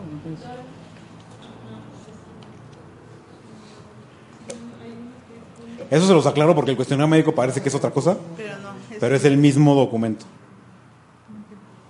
Y luego vamos a ver la carta de seguros. Que esas se las debí de haber traído impresas también, pero se me olvidó. Entonces vamos a, a verlo así en... ¿Y eso también forma parte de, de este juego? No, es otro documento. ¿Qué es la carta de seguros? Es en donde cumplimos la obligación por regulación, que tenemos por regulación, de informarle al cliente que tiene la opción y el derecho de, de contratar sus seguros de vida y daños con otra aseguradora, si quiere con otra aseguradora, y que además, si lo contrata con nosotros, tenemos la opción de que el seguro de vida sea de monto original o de saldo insoluto. Este documento sirve para eso. Y, y cumple esa función que es regulatoria y además de, de nosotros informarle qué opciones tenemos en caso de que decida contratarlo con nosotros. Entonces, consta de dos hojas y las dos hojas son un documento. Hay una segunda hoja que parece que no sirve para nada, sí sirve y es parte del documento. Entonces, cuando la tengan firmada y la vayan a escanear, Ese es el son dos hojas, ¿no? Y entonces, ¿qué dice? Información importante sobre los seguros asociados a su crédito hipotecario y le estamos informando que tiene derecho a contratar estos seguros por su cuenta. Eso es lo que la regulación nos exige. Sin embargo, Citibanamex pone a su disposición los seguros con condiciones preferenciales. Para los clientes que tengan esta inquietud, sí hay que saberle explicar, y no nada más con, los, este, con, con nosotros, que difícilmente se va a encontrar en el mercado una póliza que cueste y que sea tan fácil de, de tramitar como la que le ofrece el banco con el que va a tramitar su crédito. Esta es la hoja que decías que es donde le especificamos al Sí. cliente que tiene Esta derecho es la a hoja. otra. a otros- Exactamente. Entonces aquí le estamos diciendo seguro de vida y seguro de daños. Las características del seguro de vida, como le estamos informando que tiene la opción y que son condiciones preferenciales, aquí le estamos diciendo qué son esas condiciones. Y aquí viene todo lo que les puedan preguntar de seguros. Suma asegurada mínima debe ser saldo insoluto del crédito. Hay saldo insoluto o monto original, que es lo que estamos platicando. ¿A qué se refiere con se liquida el saldo insoluto del crédito, además de liquidarse el saldo, si existe un remanente se pagará a los beneficiarios. Aquí está todo lo que tiene que ver con seguros. O sea, no tiene que aprenderse de memoria, nada más le echan una revisita del formatito. Y lo que les pregunten, aquí está. Coberturas, cubre la muerte accidental del acreditado, fallecimiento, invalidez total y permanente. La prima es 500 pesos por cada millón. Además, seguro de desempleo. Aplica el caso de desempleo involuntario, nueve meses. Todos los detalles del, del- seguro, ¿no? Aquí está para que el cliente lo tenga, tenga esta información, porque va a firmar de que está enterado de qué le estamos ofreciendo. Y el seguro de daños, pues, ¿qué cubre?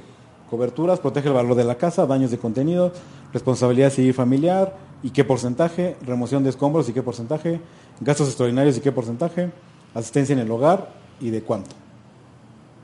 ¿Y cuánto cuesta la, cuál es la, la prima? No tiene ningún caso que nos pida una copia de eso porque después va a tener la póliza. Se la pueden dar si quieren, ¿eh? Es información este, pública, es nuestro, nuestro producto, así es. Y si, la, si quiere 20, pues 20, ¿eh? No, no hay ningún problema. El, el asunto es que... Sí, le van a dar una póliza y obviamente trae todo esto, pero si el cliente quiere llevarlo con su abogado para ver si de veras sí o no, adelante, ¿eh? eso está registrado ante quien tiene que estar registrado, es las condiciones del producto oficial y es un documento del que le pueden dejar copia a él y a quien quiera. ¿eh? No hay...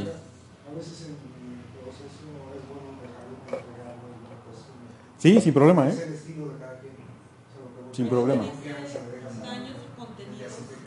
Daños a contenidos se refiere a que si hay un siniestro, por ejemplo, vamos a suponer una inundación, el- los muebles y el refrigerador y todo lo que está allá abajo eh, se daña, ¿no? Se pudre la sala, se funde el refrigerador y, la- y el seguro te paga en los contenidos hasta por el 25% del valor destructible de la casa. Vamos a suponer el ejemplo de la casa del millón de pesos que hemos estado viendo, ¿no? Tu casa con todo y terreno vale un millón de pesos. Probablemente el terreno valga unos 200, ¿no? Y realmente la casa, o sea, los ladrillos, piedras y todos los materiales, vale unos 800. De esos 800, el 25%, que son 200, es lo que te cubriría por daños a los contenidos en caso de que hubiera un siniestro. O si se incendia la cocina, ¿no? Este, pues se dañaron todos los muebles y todos los, esos, ¿no? Los acabados, hasta 25%, o sea, 200 mil, te cubre de esa casa que pusimos de ejemplo, donde... Obviamente cada caso es diferente porque hay casas que tienen mayor proporción de terreno, hay casas donde el terreno vale mucho más, hay casas donde vale mucho menos, este, todos son diferentes. Se establece en algún momento de la, del proceso cuánto vale eh, la casa y cuál es el valor destructible. O sea, el cliente al final sí lo sabe, ¿eh? No, no es una... Sí. Sí, eso sí, sí, sí termina siendo un dato claro para el cliente. En ese momento no lo sabes porque no sabes ni cuánto vale la casa, ¿no? O cuánto va a salir el avalúo. Pero de sobre ese monto que, se, que el cliente sí va a saber, el 20% es lo que cubre daños a los contenidos. El 25%, perdón. Bueno, este formato, más abajillo, tiene una zona para las firmas. Y para que el cliente nos diga tres cosas. O más. Es mi voluntad contratar los seguros de vida y daños de acuerdo a lo siguiente. Seguro de vida con seguros Banamex, aquí le tacha, si lo quiere con nosotros, o con una aseguradora distinta a seguros Banamex. Si es con seguros Banamex, con seguros City Banamex, nos tiene que decir qué tipo de seguro quiere, el de saldo insoluto o el de monto original. Solo puede tachar uno de los dos. Y nos tiene que decir el seguro de daños, si es con seguro City Banamex o si es con una aseguradora diferente. Eso tiene que ir lleno, porque es la voluntad del, del- del- cliente, ¿no? Es la manera en la que vamos a, a- registrar su solicitud. Y después aquí va la firma aquí arriba y el nombre aquí abajo, o al revés, como quieran. Este, se supone que el nombre va acá abajo porque este es un campo editable, por eso está en azul. La realidad es que a mí me han puesto el nombre encima de la raya y la firma arriba, el nombre aquí abajito y la firma aquí, o la firma aquí y el nombre en medio. O sea, el asunto es que dentro de este cuadro esté el nombre completo y otra vez sin abreviaciones, con todas las letras y la firma lo más parecido a la identificación. Este se llama la carta de seguros y la carta de seguros tiene una hoja 2. Ah, bueno, aquí hay un espacio que, que solamente es para Banamex, que no tienen que ver. Y si me subes tantito la hoja. Y la hoja 2 es parte del documento y lo debemos considerar parte del documento cuando lo subamos al sistema. O sea, lo tienen que escanear. Escanean la hoja 1 y también la hoja 2 y es un solo documento. Porque en esta hoja le estamos informando al cliente que en caso de querer contratar los seguros de vida o daños con una aseguradora diferente a Citibanamex, estas son las condiciones, estas son las compañías, las condiciones, la- las vigencias, todo lo que debe de pedir. Por eso es parte del documento. No nomás es porque yo digo, ¿eh? sino porque de veras tiene su, su- su importancia. Aquí dice compañías aseguradoras aceptadas por Citibanamex y no es una sugerencia, ¿eh? son las únicas aceptadas. Eh, Se refiere a aseguradoras que tienen una calificación de grado de inversión, es decir, que sus finanzas son, este, cumplen con ciertos estándares y, y parece que la aseguradora va a estar presente un buen rato en el futuro. Este, y aquí dice cuáles son, Inbursa, GNP, Mafre Tepeyac, AXA, Zurich, AIG. Entonces, las opciones para buscarle una póliza externa a un cliente son estas. Endoso del beneficiario preferente. Aquí dice exactamente cómo, de decir, cómo debe de decir. A Banco Nacional de México S.A. todo esto debe decirlo así. Pago y vigencia de la póliza. Aquí dice la póliza externa debe estar pagada por un año, que no sé dónde dice. Ah, pues sí, estar pagada de forma anticipada El segundo renglón, primero. Mínimo. de un año y renovarse anualmente. Cuando le, conseguimos una póliza externa de seguro de vida o de daños a un cliente, antes de que se firme, el cliente nos debe de, de entregar la póliza, el comprobante de pago de la póliza y debe de cubrir ese, ese comprobante de pago debe de cubrir 12 meses. Y cada año se lo van a requerir, mientras esté vigente el crédito, todos los años. Entonces hay que considerar eso si el caso lleva un seguro externo, que el cliente va a tener un gasto inicial adicional, que es pagar la póliza de vida de manera anticipada y la póliza de daños si quisiera. Eh, yo no tengo, este, yo no sé de algún caso que se haya firmado con póliza de daños externo. ¿Tú sabes de alguno? Ok. O sea, que contrató vida con ustedes y daños externos. Sí. La realidad, a mí me parece, a menos de que haya mejores razones, es que tenemos la necesidad de buscarle un seguro de vida externo cuando tiene alguna enfermedad o algo del seguro de vida que no le aplica para nuestro seguro interno. Yo no le veo mucho sentido a que pida un seguro de daños este, externo, pero si el cliente lo quiere hacer y ustedes lo quieren tramitar, pues estas son las condiciones del seguro de daños. Puede ser que, le, que se la condicionen y le digan, yo te puedo dar un paquete de seguro de vida y daños, este, y entonces ya no tienes que contratarle al banco, pues está bien, ¿no? Este, sí. Es como el cliente decida, porque como vimos, la regulación le da la opción al cliente de elegir lo que le convenga. Y ya, esta hoja no se llena nada, no se firma nada, es, es informativa, pero sí es parte del documento que se llama Carta de Seguros. Nada más son dos hojas, ¿verdad? Son dos La hojas. primera, Sí. que va, la firma nada más va. Ahí es la única firma. Cuando hay un coacreditado, hay otra, hoja- otro formato de estos, igualito, imprimes dos. Ahí en solicitante el nombre y abajo la firma. Sí, esto es en el caso del solicitante, ¿no? Cuando hay un coacreditado, imprimes otro de estos formatos y te lo firma el coacreditado. Ah, ya, ya, y lo anexas. Sí, y los metes los, las cuatro hojas juntas. Eso es eh, un documento, ¿no? Es el mismo formato para los dos. Es el mismo formato para los dos. Todos los que comprueben ingresos en el crédito firman uno de estos de manera independiente.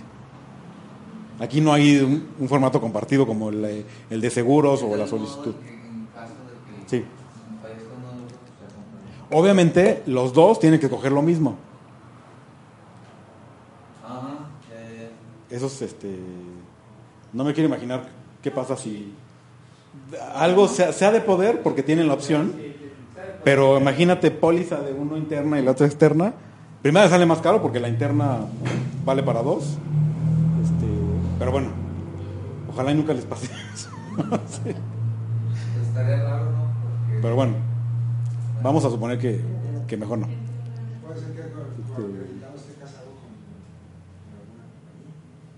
Pero pues que se las consiga los dos. Porque... Pero como dice Héctor, o sea, para un asegurador, un asegurador es lo mismo que si fueran los dos. Sí. O sea, el coacreditado no paga seguro, digamos, viéndolo de esa manera. Entonces, que les convenga mucho, no creo, pero vamos que.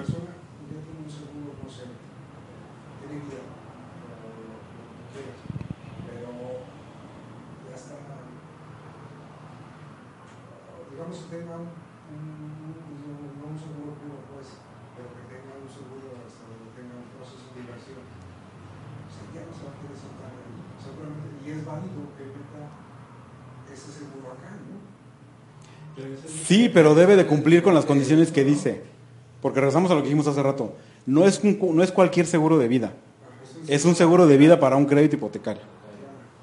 Básicamente para un crédito, porque no, no necesariamente tiene que ser hipotecario. ¿eh? Nada más es que, que el beneficiario preferente, o sea, que, la, que el producto tenga la opción de designar un beneficiario preferente que sea una institución que da un crédito. Que eso es un producto diferente a un seguro de vida normal. Porque un seguro de vida normal yo pongo a quien yo quiero, pero es una persona física. Sí. Este es un seguro que le vas a dar como beneficiario a una persona, a una institución que te está dando un crédito. Que mucha gente cree que el, el seguro es para ellos. Sí, porque sí hay gente que te dice, oye, pero si yo tengo un seguro de vida de 5 millones ya con eso, no. O sea, si tu aseguradora te modifica las condiciones y te da una póliza y me la presentas como aquí dice, sí. Si no, no. O sea, no es cualquier seguro, es este seguro. ¿Tienen alguna pregunta? Entonces, nos vamos a quedar aquí.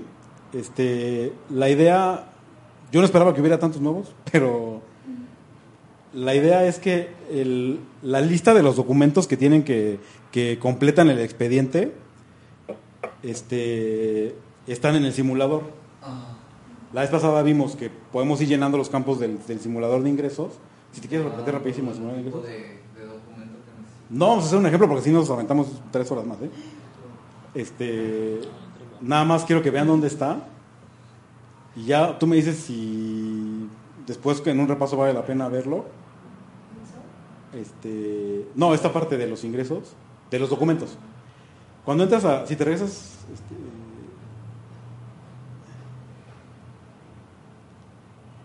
cuando entras al simulador, vimos que te da estas comprobación de ingresos, adquisición, cambia tu hipoteca. Comprobación de ingresos es nuestro simulador de ingresos. Es, ya que tienes los ingresos del cliente, los documentos, o que ya conoces el perfil del cliente más bien, puedes ver qué te va a pedir por tipo de ingreso. Aquí. Aquí te dice si es asalariado independiente o mixto, qué tipo de actividad es, qué tipo de comprobación, de comprobación tiene, con qué periodicidad. Y conforme lo vas llenando, si quieres llenas asalariado rapidísimo. Este, aquí vamos a llenar el ejemplo más básico, que es un asalariado de ingresos a fijos. Si es coacreditado, son los mismos requisitos para las dos personas. Para las dos personas, exacto. Y aquí te da la lista. Entonces, nos podemos aventar un rollo aquí de, de toda la bola de opciones que hay para, para los comprobantes de ingresos, pero ustedes se meten aquí ya que saben cómo es el cliente, ¿no? O sea, este cliente eh, trabaja en el IMSS, es un médico que trabaja en el IMSS en la mañana y en la tarde tiene un consultorio, pues aquí lo ponen como mixto y les va a decir cada cosa cuánto, qué documentos les pide, ¿no?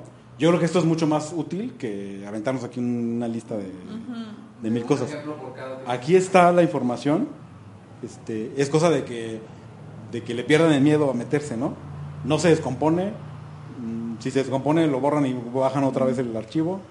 Este, no le pasa nada. Pueden explorar qué les pide para cada opción, ¿no? Y eso complementa el expediente. Nuestro expediente, lo que van a subir a, SOC es, a la mesa de, de opera- de operación de SOC, es la solicitud, la carta de seguros, son los dos formatos de, de Citibanamex. La identificación cotejada, que es con sello y firma, depende de cómo tengan ustedes ese, ese proceso. Ok. Ese sello en todas las hojas. Este, los formatos del banco nunca se cotejan, porque son el original, no necesitan cotejarlo. Los documentos del cliente, todo lo que venga de parte del cliente, se coteja, todo. Todas las hojas. Si el estado de cuenta son 60 hojas, las 60 hojas tienen que llevar sello y firma. Está la opción de que pongan en la primera hoja una leyenda donde dice... No. Los formatos que yo necesito son los formatos en original del banco, solicitud y carta de seguros. En original, sí. Pero eso ustedes lo meten al, al, al proceso y nos ponemos de acuerdo para la vernos al día siguiente o dos días después para la. Sí, no, no es este, no, no, no, no es, no es inmediato, ¿no? Ni condición. O sea, ustedes pueden meterlo ahorita en la mañana y el lunes me lo entregan. No, no, no se detengan por eso. El, entonces quedamos, los formatos del banco son solicitud, carta de seguros y después viene la identificación oficial y los ingresos. Y los ingresos, dependiendo de cada cosa que les dé esta lista, cada inciso es un documento. O sea, si les pide copia del, del último mes de estados de cuenta, eso es un documento. Y lo escanean en un solo archivo. Y luego les dice, este, guía de obligaciones, ese es otro documento. Y lo escanean en otro archivo. Porque cuando den de alta el caso, o la solicitud, se llama la orden en, en CISEC, el pedido, se llama pedido. Este, les va a abrir las opciones de cada uno de estos documentos. Y ahí van a subir la solicitud en uno, la identificación en otro, la carta de seguros en otro, los compro- el recibo de nómina en otro, la carta laboral en otro. Cada uno tiene su, su inciso. Todos son PDFs de menos de 10 megas. Son en blanco y negro, o sea, no se gasten megas escaneando color. Que estén legibles, hay que, sobre todo las identificaciones que luego no, no dan las copias. No se vale Este, fotos. sí se pueden fotos. Mientras sea legible, sí se puede. Este. Y el cotejo puede ser digital, que es algo que les había contado la vez pasada, que no sé cómo lo manejen ustedes. Este. Pues ya más bien tú les dices cómo lo manejan porque no sé. Entonces, les recomiendo que, que revisen el simulador, que hagan un ejemplo, que vean ejemplos de qué tipo de ingreso podría ser, cómo, cómo se usa esto. Y si tienen preguntas y quieren que hagamos algo más a detalle de esto, hacemos otra sesión y, y así ponemos ejemplos para que vean exactamente qué, ¿no? De todas maneras, como les dije la vez pasada, la, cuando tengan un cliente, este, cuando estén perfilando a, alguien, aunque estén, obviamente tienen, este, su, trabajo es darle, darle opciones al cliente. Este, si dentro de las opciones que le están ofreciendo está Citibanamex, tengan toda la confianza de comunicarse conmigo. Si tienen alguna pregunta, si quieren que los acompañe con el cliente, porque a veces el cliente exige ver al banco, ¿no? Este, si quieren que sea así, si tiene que ir, si el cliente quiere ir a un lugar que diga Banamex afuera, hacemos una cita en mi oficina, este, todo lo que se necesiten para sentirse en confianza y respaldados en la promoción de nuestro producto, pídanmelo y seguro que se puede. ¿eh? Este, las preguntas que tengan, este, tienen mi, eh, mi teléfono, este, ahí está el WhatsApp, me pueden mandar WhatsApp, me pueden hablar, este, todo lo que ustedes necesitan. Como les dije la vez pasada, la, la- mi función es que ustedes se sientan respaldados y en confianza para promover nuestro producto. Que sea una opción para sus clientes y que no sientan que los vamos a dejar solos, que se les va a complicar así nada más, ¿no? Este, como son nuevos, como el proceso es nuevo para ustedes, seguro que van a necesitar apoyo, seguro que van a surgir muchas dudas, con toda confianza, ¿eh? No me voy a enojar, no, ninguna duda me parece irrelevante, porque además eso nos ha pasado a todos cuando empezamos a hacer esto. ¿Ustedes están en, inmobiliarias Mi, En Madero. nosotros, el, el banco, bueno, te voy a responder tres cosas. Mi oficina está en la arriba de la